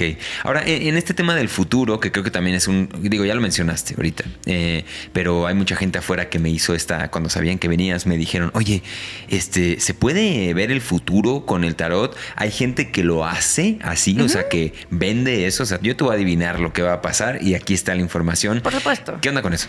Sí, es, es, parte, es parte tarot. Yo sí, yo soy de las que cree que sí se puede, se puede ver el futuro, pero tiene, está, hay condiciones. O sea, al mismo es, es más de esto de que voy a chismear sobre lo que en principio no me corresponde saber. Entonces, te lo pueden, te lo pueden permitir verlo o te lo pueden negar. ¿Quiénes? O sea, porque suena que es un grupo, ¿no? De personas que están ahí valorando, este, haciendo una curaduría o discutiendo, ¿se lo damos o no se lo damos a Héctor el permiso? No, no, no son personas, pero sí, este, sí son este, es, muy inexplicable, no, no sé pero sí, sí es una energía y sí entiendo yo incluso que hay personajes ahí, pero, pero bueno, todo es, eh, al final no es un grupo de personas porque no es humano, o sea, esto que está del otro lado no es humano, entonces por mucho que nos imaginemos que es un grupo de personas deliberando si sí, sí o si no, son más bien eh, leyes, o sea, son más bien códigos, esto es como más bien como un programa que funciona según unos criterios que para nosotros como humanos son literalmente incomprensibles. Pero sí, sí se te puede permitir ver el futuro si tú tienes una pregunta sobre el futuro, cómo va a resultar esto, me va a pagar o no me va a pagar, o me va a ir bien o no me va a ir bien, me quiero, quiero hacer tal cosa, va a pasar o no va a pasar. Sí soy de las que cree que se puede, que se puede ver, pero más importante que ver si va a pasar o no, que veas las cosas que están a tu favor para que pase y las cosas que estén en tu contra para que pasen. Por ejemplo, esa es una forma como más respetuosa de poder acceder a esta información a la que queremos chismear. Claro sino de no tomar así como esto es lo que va a pasar. O sea, igual y sí, pero hay un camino, hay una, hay una ruta. Y te digo más, o sea, me, ha pasado, o sea, ya también con la experiencia te podría decir que, que sí, o sea, que hay cosas que... que te, puedo poner un ejemplo así como muy cercano de una amiga de... Le dije, oye, bueno, ella ni siquiera fue para preguntarme eso, ella fue para preguntarme otra cosa, me pidió consulta, le dije, oye, algo con tu coche, algo con tu coche en unos meses, como que o te va a salir una lana, o que ahorres una lana, o que tal vez tengas muy en regla tu seguro, lo que sea porque va a haber un tema de tu coche que va a significar, te veo bien, pero veo que va, va a significar una salida de dinero. Ah, sí, ok, igual es porque me quiero comprar uno, porque mi coche es nuevo. O sea, como que hasta ella como que no le dio mayor importancia a ese mensaje de entre muchos otros que le di en esa lectura. Y meses después le pasó que iba en el coche y se le, se le descompuso, o sea, colapsó el motor, no sé qué pasó, que le salió en 15 bolas, una cosa así. Y me, me dijo, ¿me lo leíste? Me lo dijiste, porque ella toma nota de todo. Entonces, ¿se puede ver el futuro? Pues claro, claramente el tarot, las cartas estaban advirtiendo sobre algo que por alguna razón no tenía nada de malo que ella supiera. Igual, hay otras cosas que el, nadie ni, ni el programa quiere que sepas, porque pues no, porque quieren que pase, o sea, porque, o porque tiene que pasar, o porque sepas o no sepas, vas a llegar ahí. Entonces, hay, hay preguntas más interesantes o más respetuosas que hacer sobre el futuro. ¿Se puede ver? Sí, pero con condiciones. Y, y, si lo queremos ver de forma inteligente, vamos a hacer las preguntas precisas, no para que nos revelen el final de la película, sino estas otras sutilezas o matices o aristas que tiene el querer visibilizar el futuro. Ya. Que eso también me imagino que puede. Perdón, también hay otras cosas que he dicho que al final pues no pasan o no pasan así. Claro. Esa es sí, el futuro, ay, se puede ver, pues de que se puede, se puede, pero tiene sus condiciones, evidentemente. Si no, lo podríamos ver todos todo el tiempo. Claro. Sí, hay un tema ahí muy interesante que es el como sesgo de confirmación, que son estas cosas que sabía que iban a ganar los Pumas. Ajá, ¿Cuántas veces no supiste, güey, y no ganaron? Sí. ¿No? O sea, y, entonces te enfocas en esa que sí que dijiste. Hay una, hay una cosa que yo te escuché, escuché hablar acerca del gran misterio el tarot es un acceso al gran misterio. Esa es una de las frases que anoté de tu, de tu contenido. ¿no? Y para mí el gran misterio es como una otra forma de llamarle a Dios. Sí. ¿Qué relación hay? Igual para alguien que está completamente afuera, ¿eh? O sea, porque también yo me imagino mucho el Dios católico, ¿no? Ay, ¿qué tiene que ver el Dios católico con el tarot? No, no, no. Desde tu propia como concepción, ¿cómo se vinculan estos dos conceptos? Yo sé que es una pregunta súper pacheca y, amplia. ¿Qué dos conceptos? Dios el concepto de Dios y el tarot. ¿Qué tiene que ver el tarot o lo que pasa en el tarot? ¿Podemos acceder a él? Y, ligándolo a esta pregunta, ¿por qué el, y si quieres eh, respóndeme esa, ¿por qué el tarot es un acceso al gran misterio? Puede serlo, o sea, puede serlo. Em, es que te, podría responder como, como lo fue para mí. Em, Suficiente. Entonces, cuando estaba en este momento de la iniciación, que era todo muy confuso, que era muy abrumador, que era mucho sufrimiento, parte de esta confusión era que yo, eh, como que mi percepción me indicaba que habían otras, que había algo más que estaba presente. Y, y fui a una, fui con una terapeuta entre las muchas cosas que hice para darle sentido y para, para estar en paz con estos cambios. Eh, una, una, terapeuta me dijo, ¿por qué no usas...? yo llegué con una pregunta en esa, en esa consulta muy concreta y quiero saber por qué me pasó esto, o no me acuerdo cuál la pregunta, pero este, quiero saber esto. Ay, qué padre que traes una pregunta. Entonces, ella era también de tarot en ese entonces. Yo tenía tarot que me había regalado mi mamá, pero que yo nunca había pelado porque mi mamá estudió tarot, mi abuela leía el café y me lo regaló, pero yo nunca lo pelé, ¿no? Y, y, me dijo, ah, qué padre que traes una pregunta. Y saca el tarot y me dice, a ver, sácala, revuélvela, hazle así, hazle astado, saca cinco y contéstate. Y lo hice. Y, y, fue muy, una muy buena sesión, fue una gran sesión. Y me dijo, ¿por qué no usas? Pues tú lees el tarot, lo estás leyendo, o sea, te lo estás diciendo. ¿por qué no lo usas cuando tengas estos momentos de ansiedad? Porque estas presencias no era como, ay, siento a alguien, no, era, hay alguien, hay algo, y no sé, es difícil para mí porque soy, entre que era nueva en eso, nadie está preparado para asumir esas percepciones, o sea, así para saber qué son, inmediatamente las vas interpretando porque también te resistes a ellas. Y y, me costaba trabajo entender qué querían de mí, o, o sea, porque ¿qué hacen aquí? ¿Qué, quieren de mí o qué puedo hacer yo por ustedes? ¿O qué es, de, qué, se trata esta, esta transacción? ¿Por qué, por, qué, la siento yo? Y, me dijo, ¿por qué no, por qué no usas el, tarot? Para, para, comunicarte con eso cuando lleguen esos momentos, porque no sacas el tarot y ves, ves qué pasa. Y se convirtió en una forma de comunicarme con lo que sea que está del otro lado del velo, que no siempre era lo mismo. Ya. Entonces, pues, y, tiene, relación con lo que me estás preguntando, porque para mí Dios es el poder que está detrás de todo. El, eh, la neta, pues si, es un visual, pues es una luz. Si es más allá de ese visual, es una luz eh, que pasa por todo, que entreteje todo y que del otro lado de lo que nosotros podemos percibir de, esa, de esa luz, hay todo un- una jerarquía y un organigrama cósmico, pero Dios es lo que e, es la fuente de todo eso. Esa es mi idea de Dios. Entonces, pues como es una cosa incluso muy lejana a lo que yo estaba, o sea, estaba hablando con algo que está más cerca de Dios que de la tierra, así lo entiendo yo, pero no era como que estaba hablando con Dios. O sea, este, sentí a Dios, pero sentir a Dios no es- eh, ya no es como es como una energía, es como una fuerza, es como es como el, el, eh, la corriente, la corriente que pasa para que yo pueda funcionar. Para mí eso es Dios. Ok. Es la fuente de energía que está detrás de absolutamente todo. Ok. Y entonces. Es sí- todo lo que yo conozco. Sí, claro, claro. Y, y si entiendo bien esto, esto que dices, o sea, el vehículo o el, el acceso al gran misterio, justamente es ese lenguaje en común a través del que puede haber un intercambio de información entre esto que está detrás del velo y esto que está sucediendo aquí. Y eso que está detrás del velo, pues inherentemente también permea a Dios. Bueno, ahí obviamente no sé, digo, ya tú, es tu propia visión, ¿no? Lo que yo agarro, alcanzo a entender. Y desde ahí se me hace súper, súper interesante porque les quiero compartir una aquí a los amigos la, la anécdota que, que te pl- platiqué antes de este lo del, lo del juego del tarot. Que ah, tuvimos una llamada previa porque normalmente pues intercambiamos mensajitos o algo para organizar el episodio y tal. Y ahí pues tuvimos una, una breve llamada. Y ahí María me dice, oye, pues juega alguno de los de lo que hay ahí en YouTube, que son unas tiradas, digamos, virtuales, ¿no? En donde María comparte algunos eh, bloquecitos, tú agarras uno y eso pues es tu lectura, ¿no? La lectura del momento. Yo escogí de, no sé, 20 que hay ahí, dije, pues el, este, vamos a agarrar el primero, vámonos a escuchar ahí.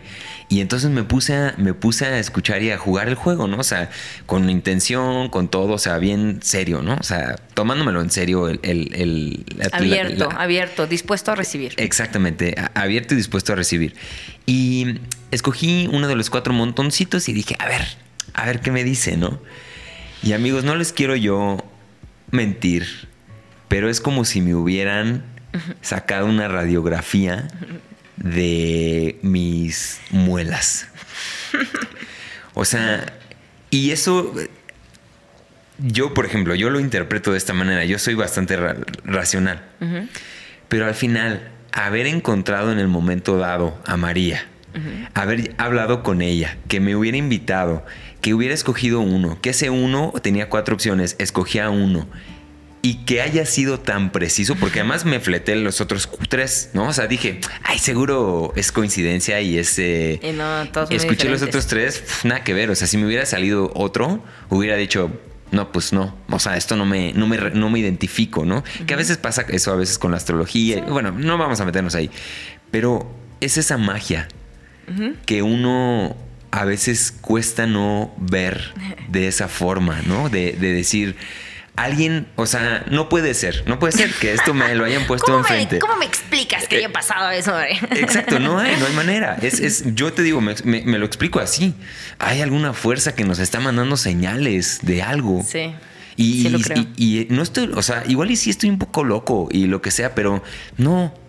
O sea, no. Simplemente hay cosas. A mí es lo que me pasa, por ejemplo, con el de. Y ya, perdón que ya me este, que agarré Por aquí el micrófono, pero con los de yabús, haz de cuenta. A mí me pasa mucho con el de yabú, que es como un recordatorio de que voy por el lugar. Que sea lo que sea que esté viviendo, el de yabú me recuerda que estoy en, el, en, en donde tengo que estar. Y ahí me cuestiono, ¿no? ¿Cómo podríamos estar en donde no tenemos que estar?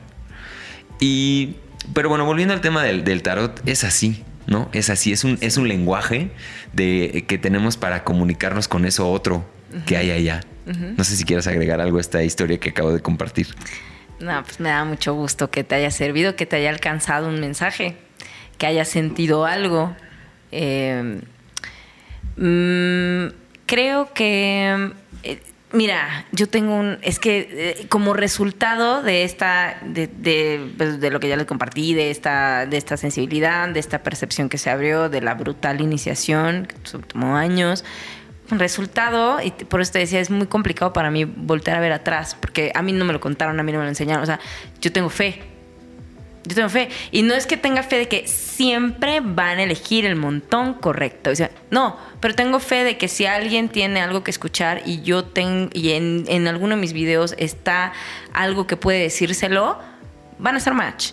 O sea, si tiene esa disponibilidad, pues ahí está disponible para esa persona eh, si lo busca. Tengo esa fe. O sea, no creo que sea tampoco. Sí, sí, sí es este. Sí creo que es el telar este, el que se encarga. Es que el que se encarga de hacer ese match, de que ese algoritmo funcione y se encuentren eh, el mensaje y el receptor del mensaje.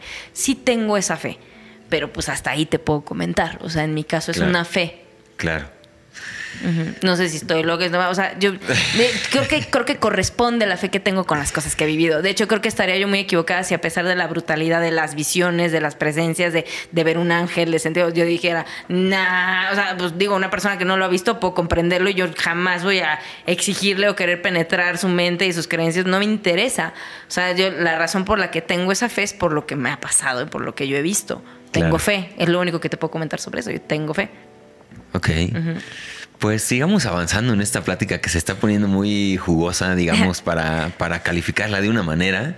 Y quiero, quiero preguntar ahora, eh, bueno, ya nos quedó un poco más claro por lo menos tu, visión del tarot, de para qué sirve, de qué es, y, todo de lo que hemos estado platicando. Pero ahora quiero hablar un poquito acerca de, los riesgos. Porque, porque también hay, hay un tema eh, que por más de que es una cuestión sutil, ¿no? No, no invasiva, no, no, no, me tomo nada, o sea, es como pues, una lectura, ¿no? Pero ¿cuál sería el, riesgo, digamos, de ir con el tarotista incorrecto? Eh, ¿Qué puedes percibir ahí? Y, manteniéndolo lo más neutral que quieras, sin tampoco. Porque todo el mundo hace su lucha y todo el mundo hace lo que puede y, lo hace lo mejor que puede, y eso yo tengo fe. Pero, ¿qué pasa cuando vamos con el lugar incorrecto? Pues ese no es el único problema con el que te puedes encontrar, ese no es el único riesgo. El riesgo es que te acostumbres a acudir al tarot y a querer saber qué es lo que va a pasar y, que pierdas entonces tu capacidad de decidir por tus propios medios. Ese es un posible riesgo de ver muchos contenidos de YouTube de tarot o de ir muy seguido al tarot o de todos los días sacarte las cartas para ver, o sea, eso te, hace perder tu propia tu propio control y, confianza en las en tus decisiones. Otro, pues mira,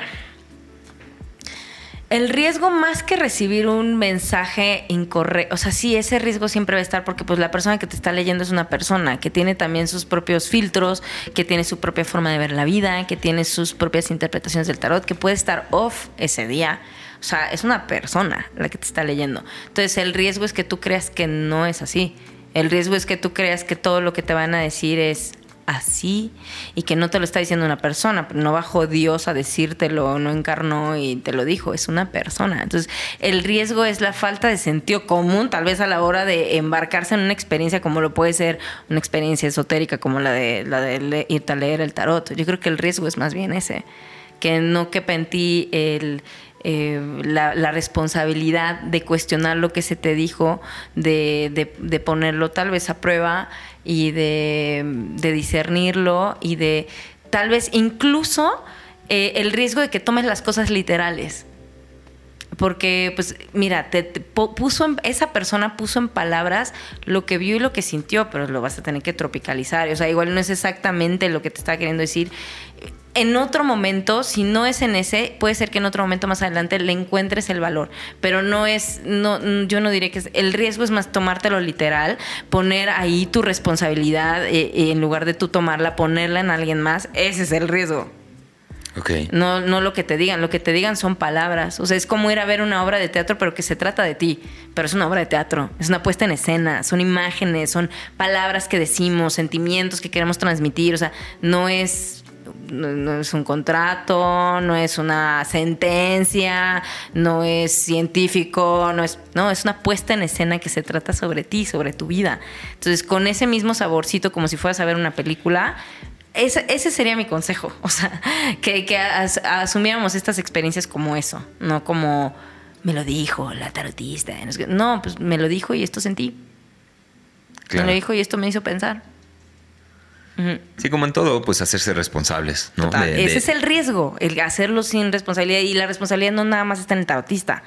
Está en por qué fuiste a leerte el tarot, qué quieres. O sea, también está en la persona que, que dijo quiero que vengan y me digan qué hacer o qué va a pasar. Claro.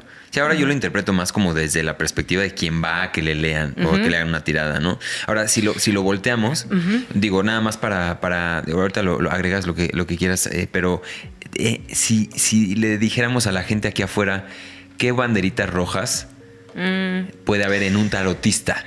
Si lo vemos de esta manera, para que también, obviamente, nada vence a la responsabilidad. Si tú eres responsable, no te pueden, ¿no? Pero, ¿qué, qué dirías? Pues, es que es que creo que hasta un mal tarotista te puede dar un, una, palabra justa. Entonces, o, un buen tarotista puede darte, puede no llegarte, puede no, darte nada. Pero lo que te puedo decir, entonces, para contestarte a tu pregunta y no dejarlo así, amigo, lo que a mí no me gusta. O sea, lo, que a mí, lo que a mí no me late, em, muy ondeado, o sea, muy etéreo, muy ambiguo. A mí eso no me gusta a, mí, pero no, pero te digo, hasta una, una, una, una, tarotista o alguien que esté en ese rollo, que tenga esa forma de ver las cosas, que, que, como soy muy tierra, o sea, como soy muy, bueno, yo creo que es por eso, tengo esa tendencia y esa preferencia, pero incluso un personaje así puede llegar a decirte lo justo que y tenía que escuchar eso entonces para, para sentir era lo que era lo que yo había pedido era o sea puede puede que, que, te entregue que te des entregable no pero a mí no me gusta eso por ejemplo. O sea es algo o sea yo me, me saldría como diciendo ay me quedé un poco igual a mí eso no me gusta que sean muy ambiguas por ejemplo eso no me gusta.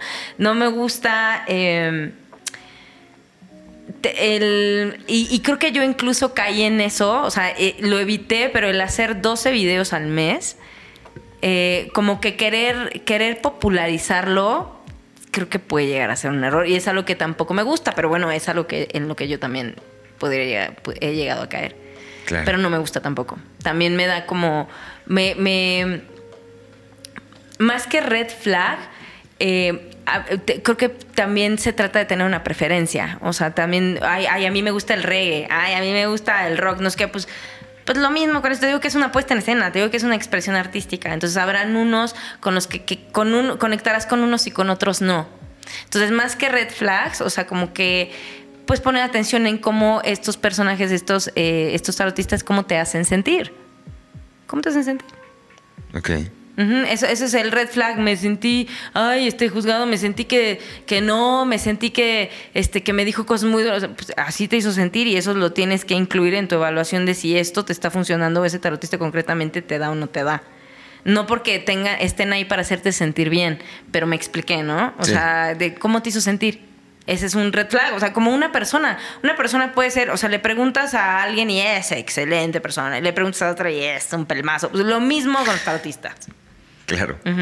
Sí, es una...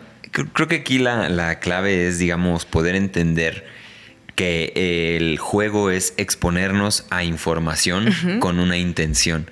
Y si yo me expongo a ver el tráfico pasar con una intención, seguramente me va a llegar algo. Porque lo estoy, lo estoy pidiendo, lo estoy buscando y estoy abriendo los ojos para que me llegue. la información está donde sea. Eh, ahora, el, tarot tiene esto que es, son símbolos complejos y entonces tocan muchas campanas. Y de esa forma algo te resuena y algo se convierte en una respuesta a la pregunta que vas buscando. Tiene ese potencial. Pero también hay malas lecturas, hay días que no intencionaste bien, hay, hay, ¿no? Hay todo eso. Y también, o sea, y sé que yo lo dije hace ratito, ¿eh? de la importancia de la intención. O sea, sí, sí es importante, pero también muchas veces las intenciones que plantamos son bien inconscientes. Entonces tampoco podemos ver esta intención como este poder mágico que nosotros podemos implantar y hacer, influir entonces en la experiencia. No, muchas veces estas intenciones son inconscientes.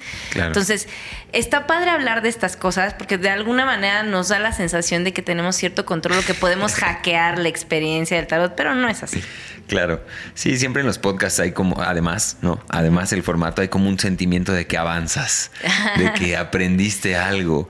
Y no estoy seguro que eso siempre pase, ¿no? Al final cambia, varía, según el momento y quien lo vea y, demás. Pero, pero bueno, para seguir avanzando aquí, digo, ya hablamos para salirnos de este tema de los riesgos.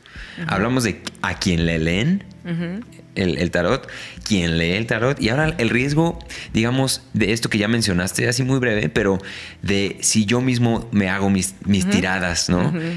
Para ver qué voy a comer hoy, me tiro unas cartas, ¿no? Y es, ¿cuál es el riesgo de hacerlo como ya ante todas las cosas que suceden en la, en la, en la vida, ¿no? Que la vida está llena de decisiones. Entonces, sobre recurrir al tarot, ¿cuál digamos que sería como algunos riesgos si es que lo ves? El que veo muy claro y lo digo es que perder la capacidad de decidir, de tomar nuestras propias decisiones. Eh, le estás también transfiriendo este, tu poder a, al final... A, mí me extrañaría que todas las personas que se sacan el tarot saben con quién están hablando o quién está del otro lado del tarot. Entonces también estás depositando la energía a, igual no sabes a quién. Eso también es peligroso porque sí, no, la neta sí abres, sí abres cosas con el tarot. Eh, y también es algo que antes no lo tenía tan claro como ahorita. O sea, lo había escuchado, eh, y me lo decían, pero yo me sentía muy protegida, yo me sentía muy, este, muy guiada por tomar este camino. Y ahorita me doy cuenta que, no es, que sí son reales esos riesgos, que sí es cierto, que sí, que sí estás interactuando con estas energías y el tarot incluye energías muy fuertes como la del 10 de, del de espadas, el juicio espiritual, la muerte, el diablo, y, y, si estás interactuando con esas energías, pues el peligro es ese, que les estás, le estás abriendo una puerta a algo que va a interactuar contigo y el, riesgo puede ser que no estés preparado. El riesgo puede ser que, eh, que no, que te afecte, que te inestabilice. Y ahora de leértelas tú, es que mm, no lo veo mal, pero para nada, pero sí yo también le pondría condiciones. Yo también sería como, cuida mucho tu frecuencia, o sea, la frecuencia con la que vas a hacer eso, eh, no solo la intención, sino también ten cuidado de lo que descifras o interpretas, porque tú estás interpretando. Y, también te tienes que cuestionar tú y no, no tomártelo literal también. O sea, igual y tal vez son riesgos parecidos a los de cuando te los leen más, pero también aplican para cuando te las lees tú. O sea, también cuestionas y real. Y si no ves nada, continúa con tu día. Claro. O sea, sí. Eh, creo que también, y este riesgo no lo veo nada más con la práctica del tarot, esta es mi, mi percepción y es mi percepción en este momento, no fue siempre esta mi percepción, tal vez no lo sea en el futuro, pero a mí se me hace que en general con las prácticas espirituales eh, se, se, nos puede ir un poco la olla, o sea, sí, sí podemos como inducirnos una especie de, de locura o de confusión. Porque como te decía hace rato, y, y, no quiere decir que esto sea, pero eh, eh, donde voy, lo que he entendido es que son contradicciones que al final en espectro se tocan. Entonces eso es muy, es vivir en una dicotomía internamente, es vivir y en otros momentos se puede sentir así, en conflicto interno. Entonces, em, siento que ese riesgo se puede dar con, cualquiera, con cualquier práctica espiritual de la que se abuse o que ya se empiece a usar más como un mecanismo de defensa, más que como una herramienta para atravesar un episodio o para darle sentido a un episodio de tu vida. Es, creo que eso es un riesgo con el tarot y con cualquier práctica espiritual. Me resuena absolutamente lo que dices de, de sobre recurrir a estas prácticas en donde más allá de que también se vuelve confuso, o sea, puede haber implicaciones ya de pues una despersonalización. Exacto, sobre identificarte con esas cosas. Sí, sí, sí Sí, es, es, es, o sea, hay riesgos, ¿no? De, de, que, que no hay que tomar a la ligera, porque sí, ¿cuántas veces no hemos visto a la persona que tiene un brote psicótico y no lo sabe y ya va por la vida pensando que es el Mesías y, y, y, aunque no sea tan explícito, o sea, de que, yo soy el nuevo Mesías, pues sí, todo tu comportamiento señala que crees que eres una persona que tiene que colonizar a, los demás, ¿no? Y pasa con el veganismo y pasa como con todo, en donde ya no hay una diferencia. Me gusta mucho esta explicación de la salud mental y es eh, uno de los eh, como marcadores más claros es poder diferenciar el mundo interno del mundo externo. Poder trazar esa línea de lo que sucede adentro de nuestra piel y lo que sucede afuera. Justamente estas disciplinas cuando se sobreexplotan como que hacen que todo esté raro, ¿no? Y, y- y esta, esta frontera se pierde. Ya no sabemos lo que, lo que soy yo y lo que es lo demás porque todo es amor. Y ese, esa palabrita o esa frasecita, pues sí, pero Se me hace desequilibrado. Correcto. Sí. Sí, absolutamente. Eso es un riesgo. Sí, sí, sí. Pero bueno, es, y esto que otro que dices que también no, no quiero quedar sin agregar, eh, en el tema de tú leerte tus propias cartas, ¿no? De al final, pues es que ya lo que lees es absoluto. Porque, porque no hay un filtro, ya es, y mi interpretación es lo que es. Entonces, hay un riesgo de que no haya eso, un rebote. Por eso a mí me importa fomentar más el uso del tarot como para profundizar en algo, más que para saber o entender, profundizar en algo. O sea, a veces se va a sentir como rumear, a veces se va a sentir como pelotear. Yo creo que lo mejor que puede pasar en una lectura de tarot, de, es- también estoy exagerando, pero sí creo que lo mejor que puede pasar en una lectura, te la haga alguien más, te la hagas tú, te la haga un canal, es que veas algo desde una perspectiva más amplia, nueva o más nítida. O sea, no que te, no que te parta la madre con una nueva creencia, sino que, se- que, te, que te brinde cierta claridad o una percepción nueva, porque eso es amplitud. Al final no es como que estás negando la percepción que tenías antes, ¿no? Pero es como una amplitud o nitidez en, en tus pensamientos o en tus ideas o en una situación, en tu percepción de una situación. Creo que eso es lo mejor que podría pasar. Claro. Más que que te digan qué va a pasar, si va a salir bien, si va a salir mal, si va a salir a tu favor. Lo- el mejor uso en este momento de mi vida yo creo que es profundizar con el tarot. Claro. Me encanta, me encanta esto y, y yo, sabes que yo uso mucho a la naturaleza como eso. Yo me salgo mucho a caminar o a literalmente con ver cómo el río fluye. Ya, me caen Contemplar. los... Exacto, me, me caen los 20, ¿no? Me caen estos 20 y digo, pues ahí está la información que necesitaba. El, el tarot también es una herramienta que- contemplativa. O sea, uno, uno saca las cartas y quiere poner así el spread y la pregunta, y, y, y, eh, sí, los conceptos y, y- y- y sí. Pero simplemente con una carta que, que la observes, que la contemples, eso es un súper ejercicio. Súper ejercicio meditativo y que además, pues, si tenemos esta fe ya de que esos símbolos, esa imagen, lo que representa esa carta es en sí una energía que va a interactuar contigo, pues aprovechar ese ejercicio de contemplación para que influya en ti de la manera que eh, tú quisieras, ¿no? Claro. Sí, pues eh, me ha encantado esta plática hasta este Ah. momento. La verdad es que llevamos hora y media, ya nos vamos acercando al Ay, al- se pasa de Te volada. digo, es que aquí estamos. en- te dije que estaban picosas las preguntas y todo. El, el- la guía iba, iba a arrojar mucha información muy valiosa. Espero que lo estén disfrutando. Si lo están disfrutando, pues ya suscríbanse, denle like, compartan, comenten y vayan al canal también de María y hagan exactamente lo mismo. Pero vamos a, vamos a entrar a esta, a esta ruta final. Y esta, quiero hacer una pregunta antes de irme ya a las, de, a las del final, porque es también una frase que, que leí en tu Instagram cuando estaba yo haciendo mi estoqueo profesional. eh, que dice algo así como la espiritualidad sin trabajo de sombra Es privilegio. es privilegio. Y quiero hacer un paréntesis, porque para mí, desde mi punto de vista, un privilegio no tiene por qué ser una cosa negativa. Para mí.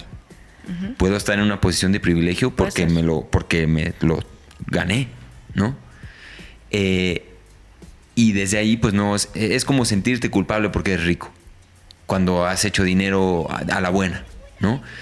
Desde ahí quiero cerrar este paréntesis para mí. Por eso me llamó la atención. ¿Por qué el trabajo de sombra? Digo, ¿por qué la espiritualidad sin trabajo de sombra es privilegio desde tu punto de vista? Eso creo.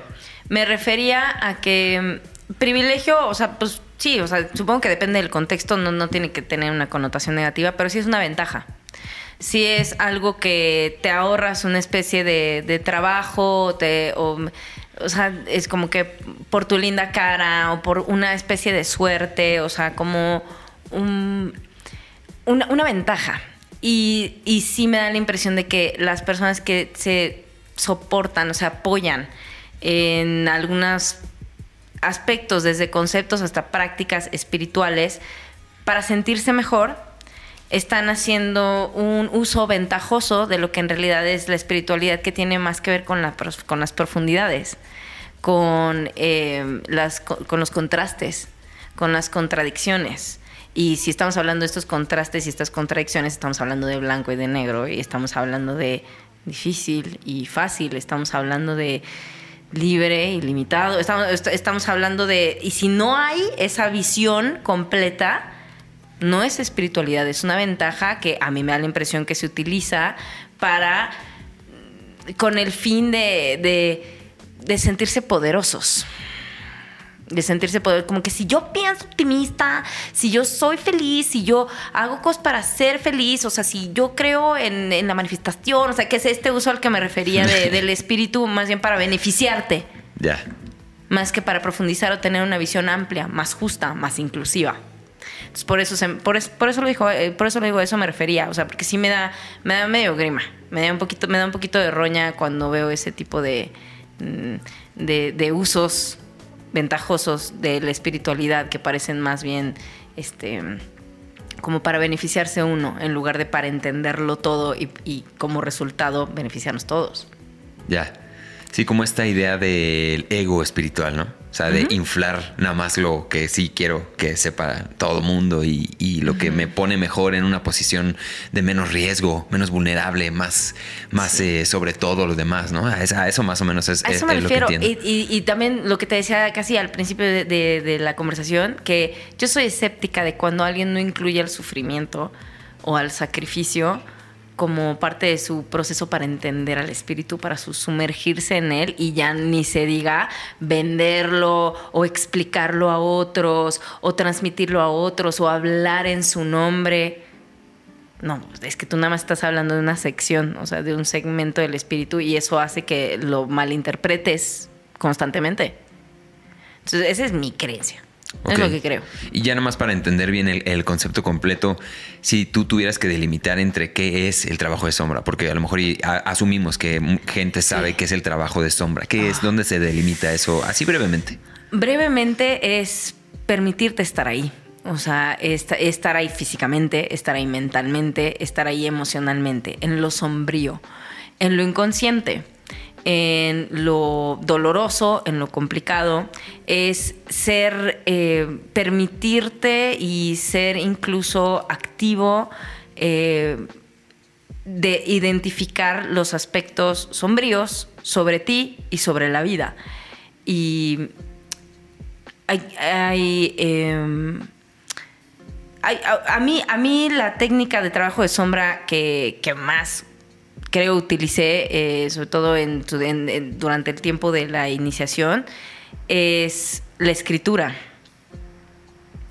Eh, como que resultaba, cuando, cuando me permitía hacerlo sin censura, cuando me permitía que mis, mis puntos más oscuros hablaran, les, les diera yo voz y les permitía, son cosas que nadie leyó nunca ni leerá jamás pero que revelaban aspectos muy oscuros de mí.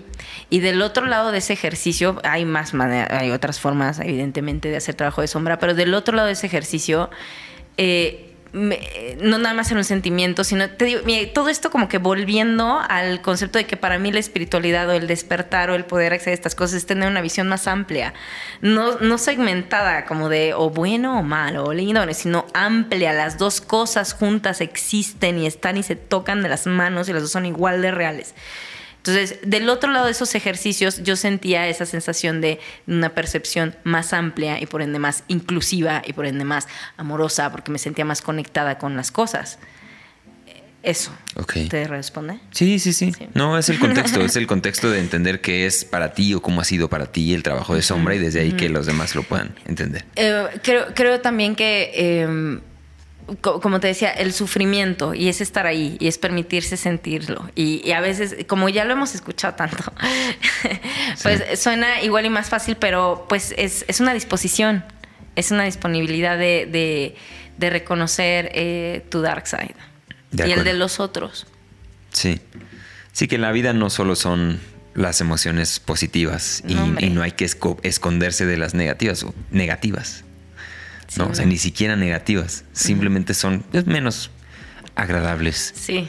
Y, y, sí, y sí, y sí, creo que yo me imagino que, también cuando lo dije, lo dije como en respuesta, como reaccionando a ver cómo, de hecho a mí me parece como lo más popular, lo más este, consumible, el la espiritualidad, el lado hermosísimo de la espiritualidad, el lado positivo de la espiritualidad, cuando la espiritualidad también son cosas demoníacas y... Claro. Sí, el espectro es completo, no nomás, no nomás la parte así, "Ay, vemos esto, ¿no? De Y mi que- reacción, mi reacción es esa, es como eso es un privilegio, es una De acuerdo. ventaja que estás usando sobre algo que es sagrado y que claramente no comprendes. Ah, no, sé, no, pero sí. Sí, de acuerdo. No, me gustó, me gustó y por eso la traje aquí, porque también creo que da para mucho y creo que puede resonar mucho con la gente, porque sí, y sobre todo en redes sociales, que es donde ya metemos lo, lo bonito, ¿no? Sí, y también tiene, tiene riesgo eso, también tiene consecuencias eso, ¿eh? O sea, no nada más es, ay, sí, el privilegio, ya", o sea, te- o sea, tiene, tiene consecuencias, al final te explota en la cara porque el espíritu es todo, por mucho que tú quieras negarlo. Claro.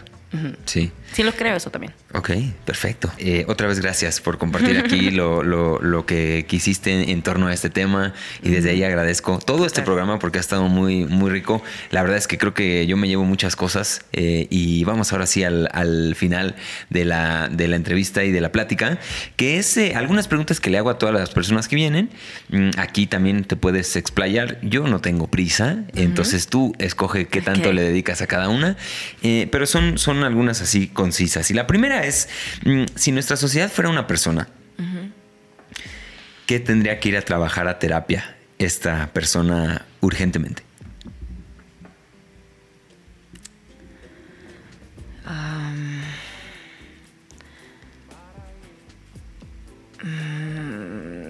Confusión. Confusión. Este. Tendría que ir a trabajar en aceptar sus dicotomías. Ok. y, y- y ahora sí, tiramos propuestas. Porque también, pues una cosa es ver que está mal o ver que tiene que el área de oportunidad, pero ¿cómo empezamos? ¿Cuál sería como el primer paso para aclarar esta confusión? Que a lo mejor ya lo dijiste, aceptar las dicotomías, pero ¿cuál es el primer paso? Ok, ¿quieres, quieres trabajar con eso? ¿Dónde empieza? ¿Dónde empieza la sociedad a trabajar esta confusión? Yo, yo, pues, yo te diría que practicar la honestidad brutal. Yo, yo te diría que eh, hacer un esfuerzo por evitar censurarnos en espacios, igual no todo el tiempo. No, igual y no vamos a desbordarnos en todos los contextos, pero sí tener, eh, darnos el tiempo de hacernos responsables de poder expresarnos con una honestidad brutal, sin temor a que sea incorrecto, sin temor a que sea mal visto, sin temor a que sea juzgado, sin temor a que sea algo malo, algo malo de mí. O sea, eh, expresar honest- honestamente es el principio, eso creo. El principio para poder, este, incluso para que se revele lo que sea, porque también si va a entrar a terapia esta persona y que, que, se, que se empiecen a revelar sus dicotomías para que pueda estar en paz con las dos y aceptarlas, pues va a tener que empezar por ser brutalmente honesto. Y igual y un paso incluso práctico para que se inicie esa honestidad brutal es este ejercicio de escritura sin censura, o sea, de en el momento, en el hijo de su grandísimo o sea, es, es ese o eh, buscar, rodearte de personas que sean así, que ya sean así, que en ese sentido ya tengan camino recorrido. Eh, y consumir arte, porque es muy brutal, es honestamente, eh, es brutalmente honesto.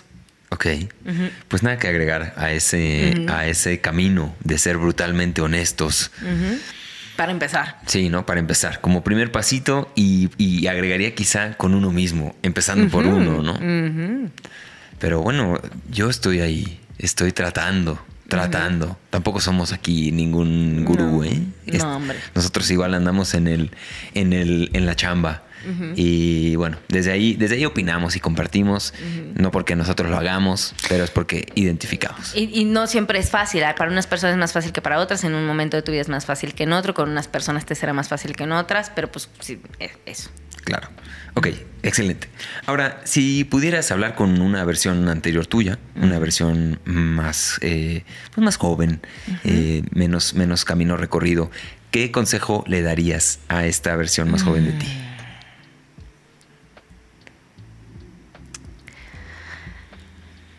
Lo más, eh, le, le diría que a veces sus prioridades estaban medio inmaduras, pues sí, era normal, ¿no? Pero si pudiera influir, sería lo más importante es la gente que quieres. O sea, lo más importante es la gente que quieres y la gente que te quiere. Eh, o sea, esa debería de ser prioridad. O sea, en, constantemente. Prioridad de escucharles, de que estén bien, de, de estar presente. Eso, eso le diría, estar más presente con la gente que quieres. Eso es lo más importante. Ok, ok, ahí sin nada que agregar. La gente que quieres es la más importante. Presencia, presencia. Ahí. Ok, ok. Excelente. Ahora sí, la pregunta del millón, ¿qué es para ti vivir con los pies en la tierra? Para mí vivir con los pies en la tierra es eh, el día a día. Es... Eh, ay, güey. pero pero esa, es la imagen, o sea, es el día a día, es el hábito, es el momento a momento, es el momento a momento, es el minuto a minuto, es eh, la conciencia en, cada decisión. Para mí vivir con los pies en la tierra es eh, idealmente que haya una nitidez en tu sensorialidad, en tus sentidos. Para mí es eso. Ok. Viniendo de alguien que es tierra, tierra, tierra. Tierra, tierra, tierra. Pues, puro sentido, puro, sí.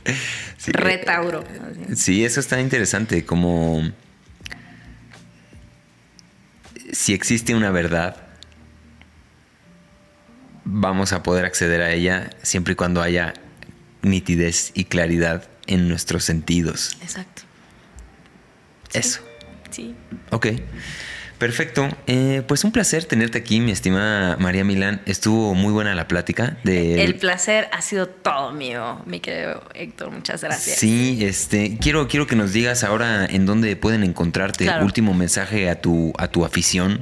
Este, y digo, a, más bien a, la que es ahora nueva afición, en donde te encuentran los que conectaron contigo. ¿Qué le dices? Sí. Bueno, está, está en Vemos que sigue para mí, porque de hecho sí me, me estoy puliendo, en, me estoy expandiendo. O sea, quiero ilustrar mi propio tarot. Entonces, más bien ahorita estoy estudiando, siempre he dibujado y, pintado y me encanta, pero ahorita ese, es, ese aspecto del tarot es en el que estoy desarrollándome más y en el que me siento más inspirada, porque el tarot no, es, no existe sin ilustraciones, no existe sin arte, no existe sin alguien que dibujó eso o fotografió incluso, porque ya también hay tarot de, bueno, no importa pero el que lo plasmó. Entonces ahorita ese es el aspecto del tarot que más me está llamando.